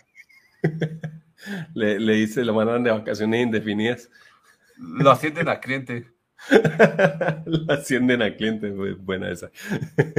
pero, pero sí, creo que esa parte, o sea, tienen chance de escoger qué le gusta, qué le gusta. Y, y lo que dice Pancho, o sea, creo que ese, ese, ese, ese marketing que han vendido algunos de este es mi día a día y sale por allá en el gimnasio, eh, paseando los perros, o sea, haciendo de todo, trabajando. Entonces la gente queda con esa, no, yo quiero ser también desarrollador, claro, imagínate, trabajo desde la casa, eh, voy al gimnasio y por ahí abro las, eh, los Meet de vez en cuando y no, lo que dice Pancho, el, durar horas y horas ahí estresado con un... O sea, usted va a trabajar en función de resolver problemas que, están jodidos. Sí, o sea, te pagan por resolver los problemas y está, está horrible porque yo sí, yo sí tengo, de hecho, uno de mis videos con más vistas es, creo que tiene como 200 mil. Es el de un día mi vida como programador. Y sí, es de que voy al gimnasio, como todo eso. Y es de que paso seis horas seguidas ahí dándole como desgraciado, regando bugs. En ese tiempo yo, te, yo eh, daba, bueno, capacitaba a los becarios. Y ya de sí es tu responsabilidad. Y es algo que, es algo que luego la gente nueva no entiende, que muchos piensan que trabajar es como hacer tus proyectitos, tu bootcamp, y así no, o sea, no. No, la vida salvaje productiva es otra cosa. Es otra cosa, y es parte, o sea, hay parte, o sea, es parte que sales, te das cuenta de la triste realidad, y ya creces de ahí para arriba, o sea. Sí, es, parte como de ser. Se da cuenta que Santa no existe y ahí es donde empieza a llorar por, ya trabajas para comprarte lo tuyo. Sí. sí. Sí, sí, sí, sí, O sea, todo tiene sus cosas. No digo que no sea más cómodo de pronto que un trabajo normal o, en otra profesión. Sí, es mucho más cómodo, pero eso cuesta y, es un intangible. O sea, lo que es sentarse y darle y quemarse la cabeza ahí detrás de un problema, eh, tiene un, nivel de comparación con las personas que de pronto hacen trabajo físico, o sea, de, más manual, por decirlo de alguna forma, y, e inclusive estaría diciendo que, que, el desgaste mental, si uno no, o sea, no se sabe sobrellevar esa parte, eh, puede acabar enfermo. Al igual que alguien que todos los días va y echa pala o hace cosas que le manden mucho eh, sobreesfuerzo físico. Sí, la, parte de salud ocupacional es, importante, por eso eh, no sé, muchos, es que también hay gente que se va de fancies con, con los setups. No sé si Pancho ha visto esos setups que son más luces que computadores. Ay, no me diga que Julián imprudente. Es que, es que, es que soy streamer. Olvidemos eso. Pero está chévere, o sea, igual como que un setup así te, te motiva. Pero sí, o sea, yo, yo solamente trabajo con la Mac, o sea, el setup es para streamear a mí se me pasa, yo llego y hago el comentario y después sale que la otra persona hace hace eso, pero no, no, no, o sea. Está justificado. No, pero sí se entiende. igual, yo lo veo como algo bien, es una motivación igual para algunos poder tener un setup así, porque tener un setup así, a mí me costó seis años de mi vida. Y sí, o sea, es un gran esfuerzo. Pero sí, eh, tengo muchas, como que igual en ocasiones se vende mala idea de que hace un desarrollador en su día a día. Sí, sí, y, que creo que mucha gente se está diciendo, me voy a dejar de estudiar, no sé, derecho o este, estudié psicología, no, pero es que, vea, no hay vacantes, no pagan bien, no tengo desarrollo profesional, me exigen un montón de títulos, un montón de cosas, y este man es que a, a las 6 de la mañana en el gimnasio y por allá dando vueltas, y le pagan cinco veces más que a mí, pues yo me voy a meter a eso. Pero el detrás de eso está todo el estrés, lidiar con problemas, eh, cuando le entregan, clientes. lidiar con clientes, o sea, la y es que, por ejemplo, es yo creo que a veces puede ser peor que, por ejemplo, las personas que te van en call center cuando llaman y empiezan a pelear e insultar. Ahí le están peleando por un problema, pero es que usted tiene, cuando usted tiene que trabajar con clientes, tiene que lidiar con personas que no entienden tampoco qué es lo que usted le está diciendo y que ellos vienen a pedirle algo que no entienden y que creen que es fácil. ese, ese pedacito es, es, es complicadito, da dolor de cabeza. es algo muy denso toda esa parte. Explicar, sí, es, algo que tienes que vivirlo para entender. Sí, el estrés. O cuando estás en tus primeros meses de prueba y ya renunciaste a tu actual empleo y creíste que te iba a ir bien, pero luego se te complica. Sí, está. Pero ahí es bien una de las ventajas de los, de los desarrolladores junior, de pronto más jóvenes, que no tienen responsabilidad alguna, creo que de, cierta manera pueden darse el lujo de que una empresa los despida, pueden darse el lujo de que les digan, no, así no es y, está aprendiendo. Pero en la medida en que va creciendo, va teniendo más seniority o va teniendo más responsabilidades en la vida, ya creo que eso, esos lujos no se pueden dar de que, ah, écheme entonces. Sí, o sea, que te echen de un trabajo daña tu CV, te lo mancha. no, y cómo, cómo pone la recomendación. ¿Aló? ¿Conoce a Pancho? Ese no lo a tocar las bases de datos. muy senior y todo, pero ¿por qué, ¿por qué duraste dos semanas? Sí, sí. ¿Qué pasó con esa experiencia, amiguito? Sí, por acá, bueno, de acá dice Santiago, bueno, Santiago no, eh, por acá, Sam Cris, en esta parte creo que Pancho puede tener idea más, dice, ¿cómo puedo iniciar en Flutter con Dart? Bueno, creo que con Dart no es opcional, es Dart o es Dart, ¿no? Es Dart o es Dart, y pues eh, maqueta, o sea, es que practicar, o sea, yo, yo todo lo que he aprendido, es que llega un punto donde ya ver tutoriales como que pierdes mucho tiempo. Eh, ahorita estoy aprendiendo, ahorita en stream estoy aprendiendo soy UI con la pura documentación de Apple y está muy bien hecha la documentación de Apple. Pero está, o sea, está, está, los tutoriales están muy chéveres porque literal es un bloque de código una car chiquita donde te explica cada cosa de golpe. Y es lo único que necesitas saber para saber cómo funciona. Y la documentación de Flutter está muy buena, létela y está chévere. Te explica cómo generar un layout, cómo manejar provider, cómo manejar los widgets, cómo manejar el, enrutado de Flutter. Y, te, y lo más importante, y la magia de Flutter es aprender a maquetar. Te recomiendo que entres a, no sé, a Behance o así y busca aplicaciones móviles de lo que tú quieras y maquétalas. Porque la magia de Flutter es el... Es que usa esquía y puedes hacer lo que tú quieras en Flutter. Bien, ahí estuvo el, el, tip para que pueda echarle por ese lado. Por acá, Cristian dice, eh, muy feo empezar a los 30. Yo creo que eso no, no, no hay como un tope de edad. No, no hay un tope ni de carrera. Mi tech lead actualmente eh, eh, era abogado. Era abogado y ahorita está de tech lead y es un super tech lead. Le, le, refuta con cuidado. sí. Pero, ¿y más o menos cuántos años tiene él? Treinta y tantos. Ya tiene sus años, pero sí es. Bien, bien, bien. O sea, no es algo imposible o impensable que uno diga a los 30 va a empezar. Obviamente, y eso también lo he dicho eh, en otras transmisiones, es que no es que sea imposible, pero entre más rápido pueda entrar al mercado, mucho mejor. Mm, Porque pues técnicamente va a entrar a competir con personas que tienen 19, Pancho tiene 20 años y que van a estar haciendo eso. Y no es solamente que lo estén haciendo, es que Pancho adopta más fácil las cosas que yo, porque él tiene, está en su punto de crecimiento de conocimiento y él va a desarrollar. Si los dos empezáramos a aprender Flutter, si Pancho no supiera y yo no supiera y empezáramos a aprender, yo estoy seguro que Pancho lo va a aprender más rápido que yo. Entonces hay que tener en cuenta eso a la hora de que queramos salir a buscar trabajo. Entonces, 30 no está mal, pero no se demore, hágale rápido. Hay un, hay un chico, hay un chico en TikTok de finanzas, pero podemos aplicar su frase que dice, el mejor momento para aprender a programar era hace 10 años, pero el segundo mejor momento es hoy. Sí, sí, sí, yo lo, lo, he escuchado ese. Pero es, eh, cierto. Eh, pero sí, al final eh, entra en cualquier momento. Igual, tal vez ya te perdiste la bruja de los supersueldos, pero Eh, al final los sueldos son buenos. Sí, son sí, muy sí, buenos no sueldos. No dejan de, sí, no, no dejan de, de- de seguir estando todavía en un, en un promedio fuera de, lo normal. Y, y de ahí ya no bajan. No, De ahí ya no, no bajan y, y se vienen cosas nuevas. O sea, que se- o sea lo mejor es, lo, lo importante es empezar porque no sabes qué, qué nuevos puestos o vacantes van a salir. sí. ¿No vio el de ese, el de Prompt eh, Engineer? Que sacaron por lo de ChatGPT. Ah, sí. básicamente ingeniero de hacer preguntas. Eh, es, que, es que es toda una habilidad, o sea, hacer eso, o sea, Sí. hace, hay, una, hay un canal de Discord que se llama eh, Mid Journey. Ah, sí, lo escuché, el de los dinosaurios.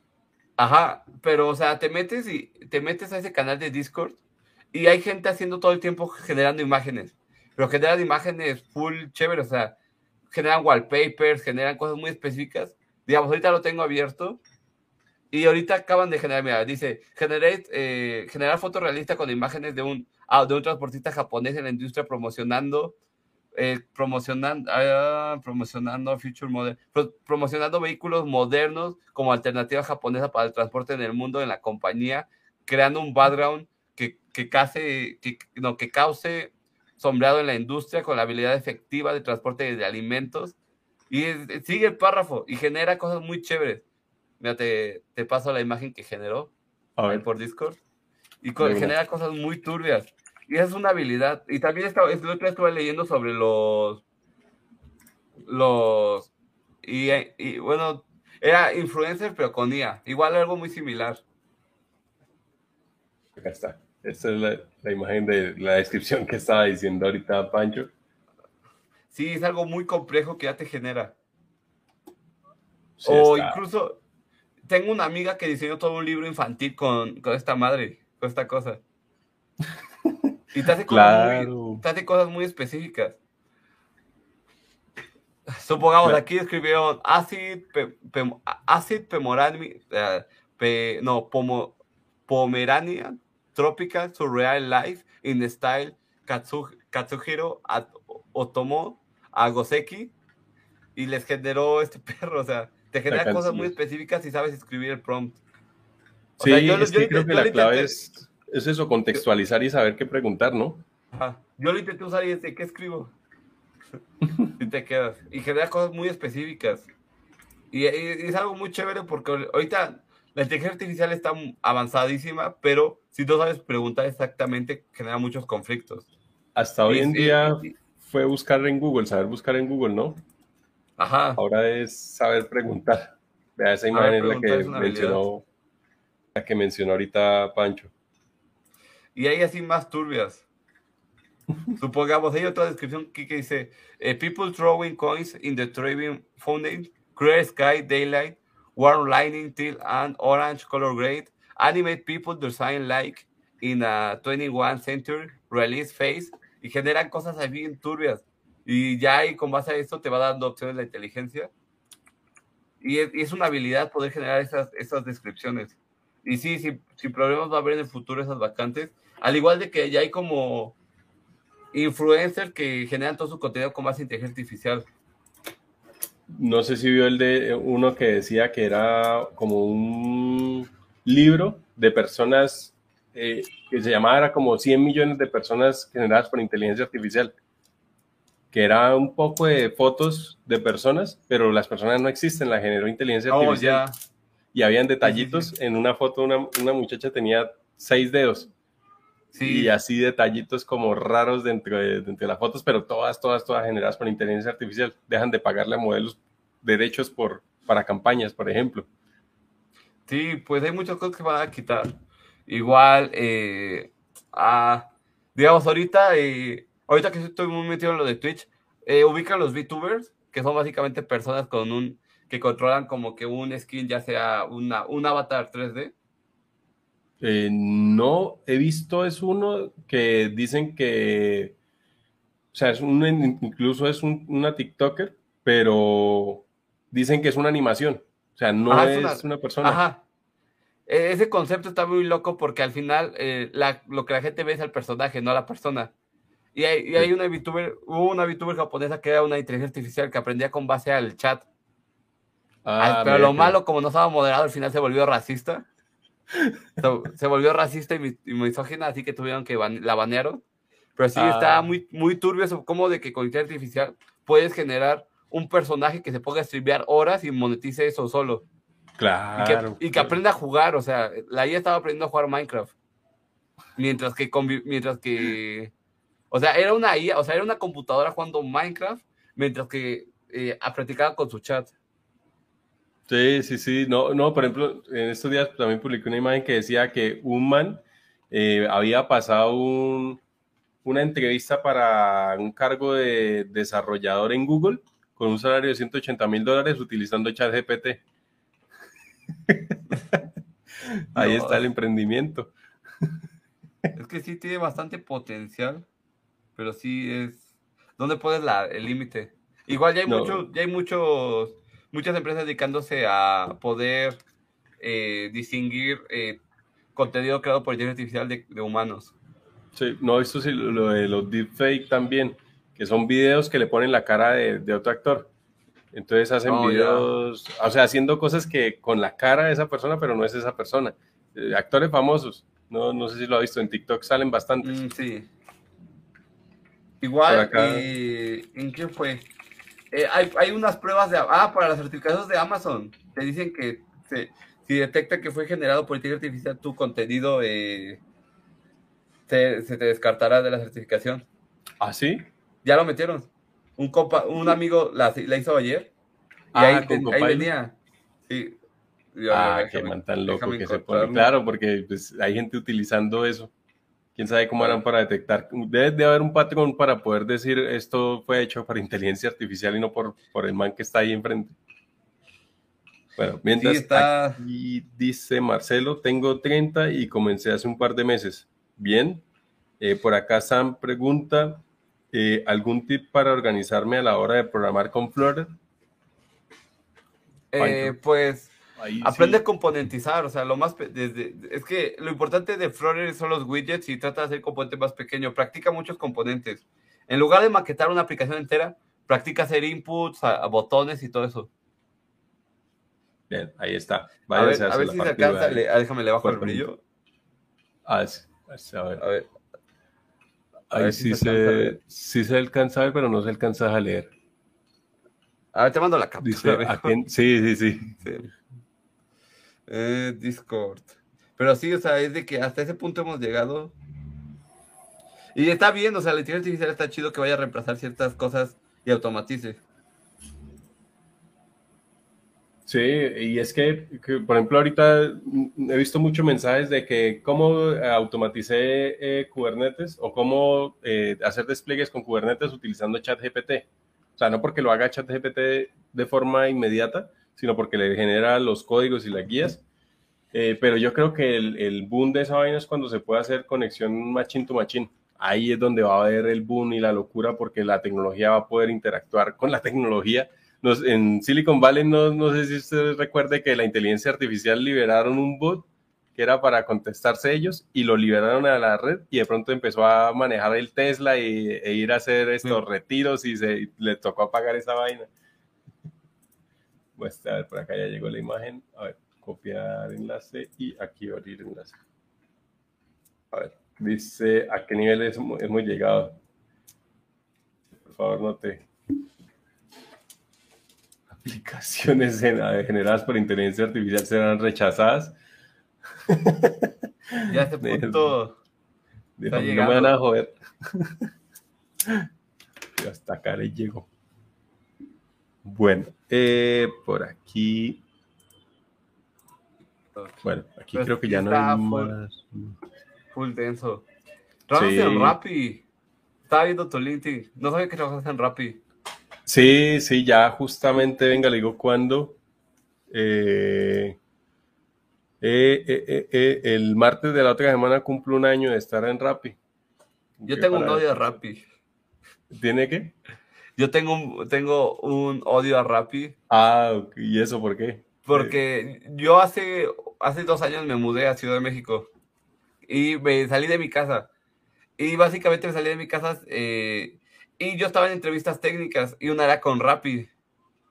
Era para, para Front Developer eh, Prime, algo así era. Y ya pues eh, eh, me agendan las entrevistas, todo, tuve la primera, iba a tener una segunda entrevista. Y yo estaba aquí en Ciudad de México viendo departamentos cuando me la agendaron de la nada. Y yo de, ¿qué hago? ¿Qué ah. hago? Y pasé a un ciber a tomar la perra entrevista. Y estuve dos horas ahí y nadie se conectó al Meet. nadie se conectó al Meet.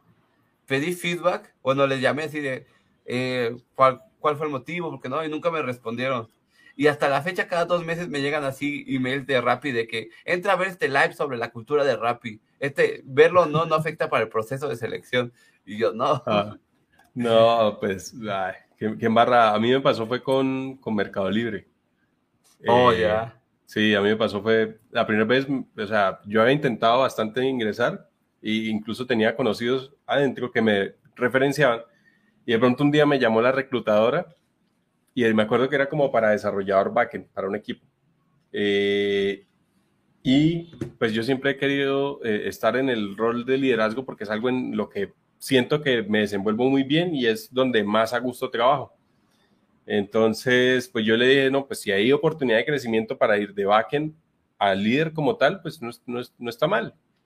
Yo no sé qué vaina no le gustó y no solamente no seguí en el proceso, ni siquiera me evaluaron técnicamente, sino es como si me hubiera puesto allá una, una marca en, mi hoja de vida y podía aplicar y me podía recomendar el mismísimo dueño de esa vaina que no me llamaban.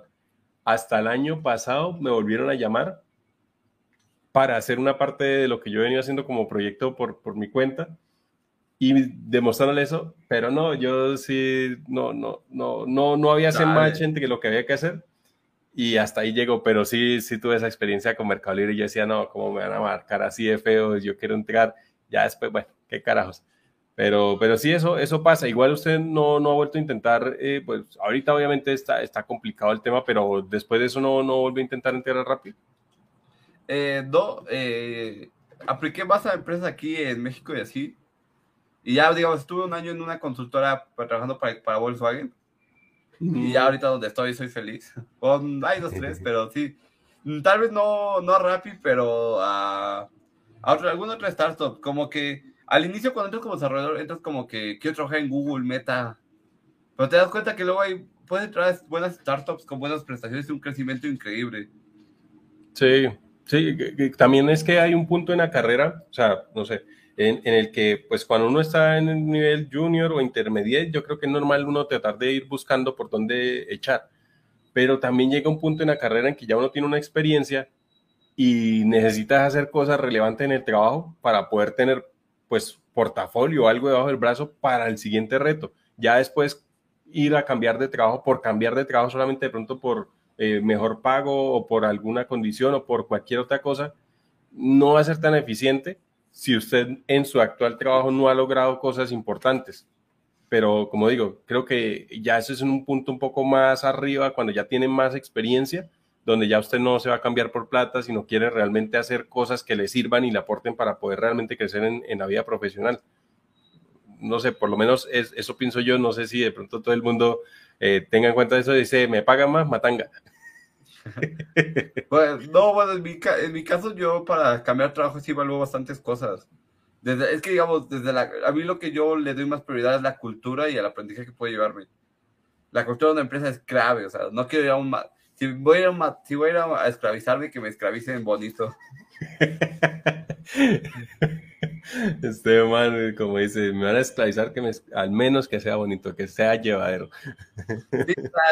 porque, o sea, pasar de una más que las consultoras, porque si has visto todos los. ¿no, ¿No has visto los hilos de Groban? Eh, no, no, no, no, que, que, de, que muchos venden Groban como si fuera el paraíso de los desarrolladores. Ah, y ves los, buscan Twitter Groban y ahí de que casi, casi los dejan sin comer y cosas así. o sea, es que Groban, no sé, está bien turbio. Sí, o sea, es que, o sea, sí sé que Globan es una muy buena escuela, referente tanto también ya hoy en día como estatus, por, el, por pues, lo que ha logrado Globan como tal. Eh, pero sí, lo que usted dice no es hacer una consultora. El negocio de ellos es las personas, no, no los clientes, por decirlo así. Y eso pasa sobre todo también con las empresas que son de nurture que ellos ganan un porcentaje sobre el sueldo de cada uno o le pagan un, algo sobre cada persona que contraten, entonces uno es el negocio de ellos.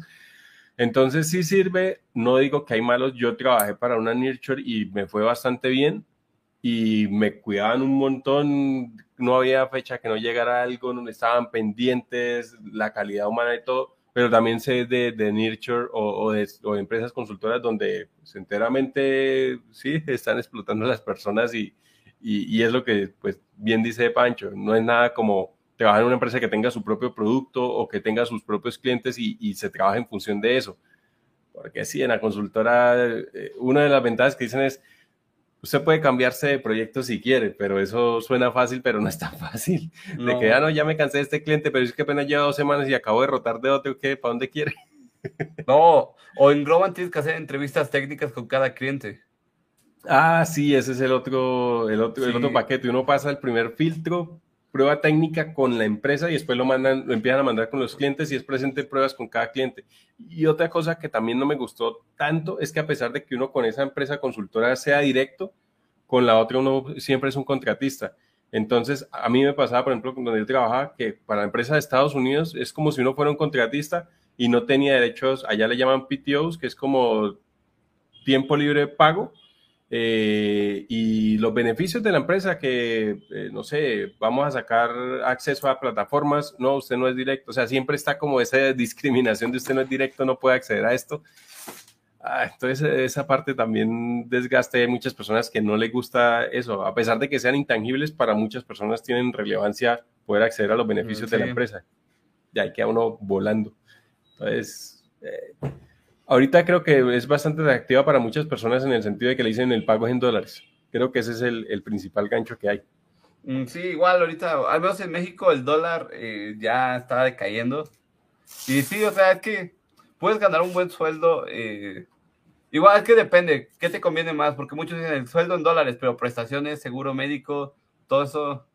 A uno lo que le dicen en la inducción es como, nosotros confiamos en que usted es una persona ejemplar y responsable de sus impuestos en su país. Ahí le pagamos, pague eso bien, no, no se ponga a evadir. Y pues también el tema de, la plata, no es lo mismo tener la plata dentro del país de uno que pues por allá afuera que toque pagar impuestos para nacionalizarla, pague impuestos en, en, el país. O sea, eso tiene sus implicaciones y lo que dice Pancho, la parte, por lo menos para mí ha primado también bastante el tema de la prestación, las prestaciones, tener todo lo de ley eh, de verdad que es tranquilidad. O sea, tener un contrato, tener que sabe que uno está pagando pensión, que está pagando salud, que tiene una póliza de seguros, que, o sea, bastantes cosas. Sí, y en ocasiones hay que considerar eso, porque digamos, tal vez eh, una empresa eh, bajo nómina no te, no te va a pagar lo mismo que un contrato porque te pagan tanto, pero es porque no pagan todos los gastos. Sí, pero es de que yo cuando, yo cuando estaba para Volkswagen me cambié, estaba como contractor, cobraba en cripto. ¿Vive, ¿Vive en Puebla? Eh, ¿Dónde? ¿En Puebla? No. Ah, ok, porque pues allá es donde está la, la fábrica, ¿no? No, pero trabaja, es que trabaja, como contrato para Volkswagen Ecuador.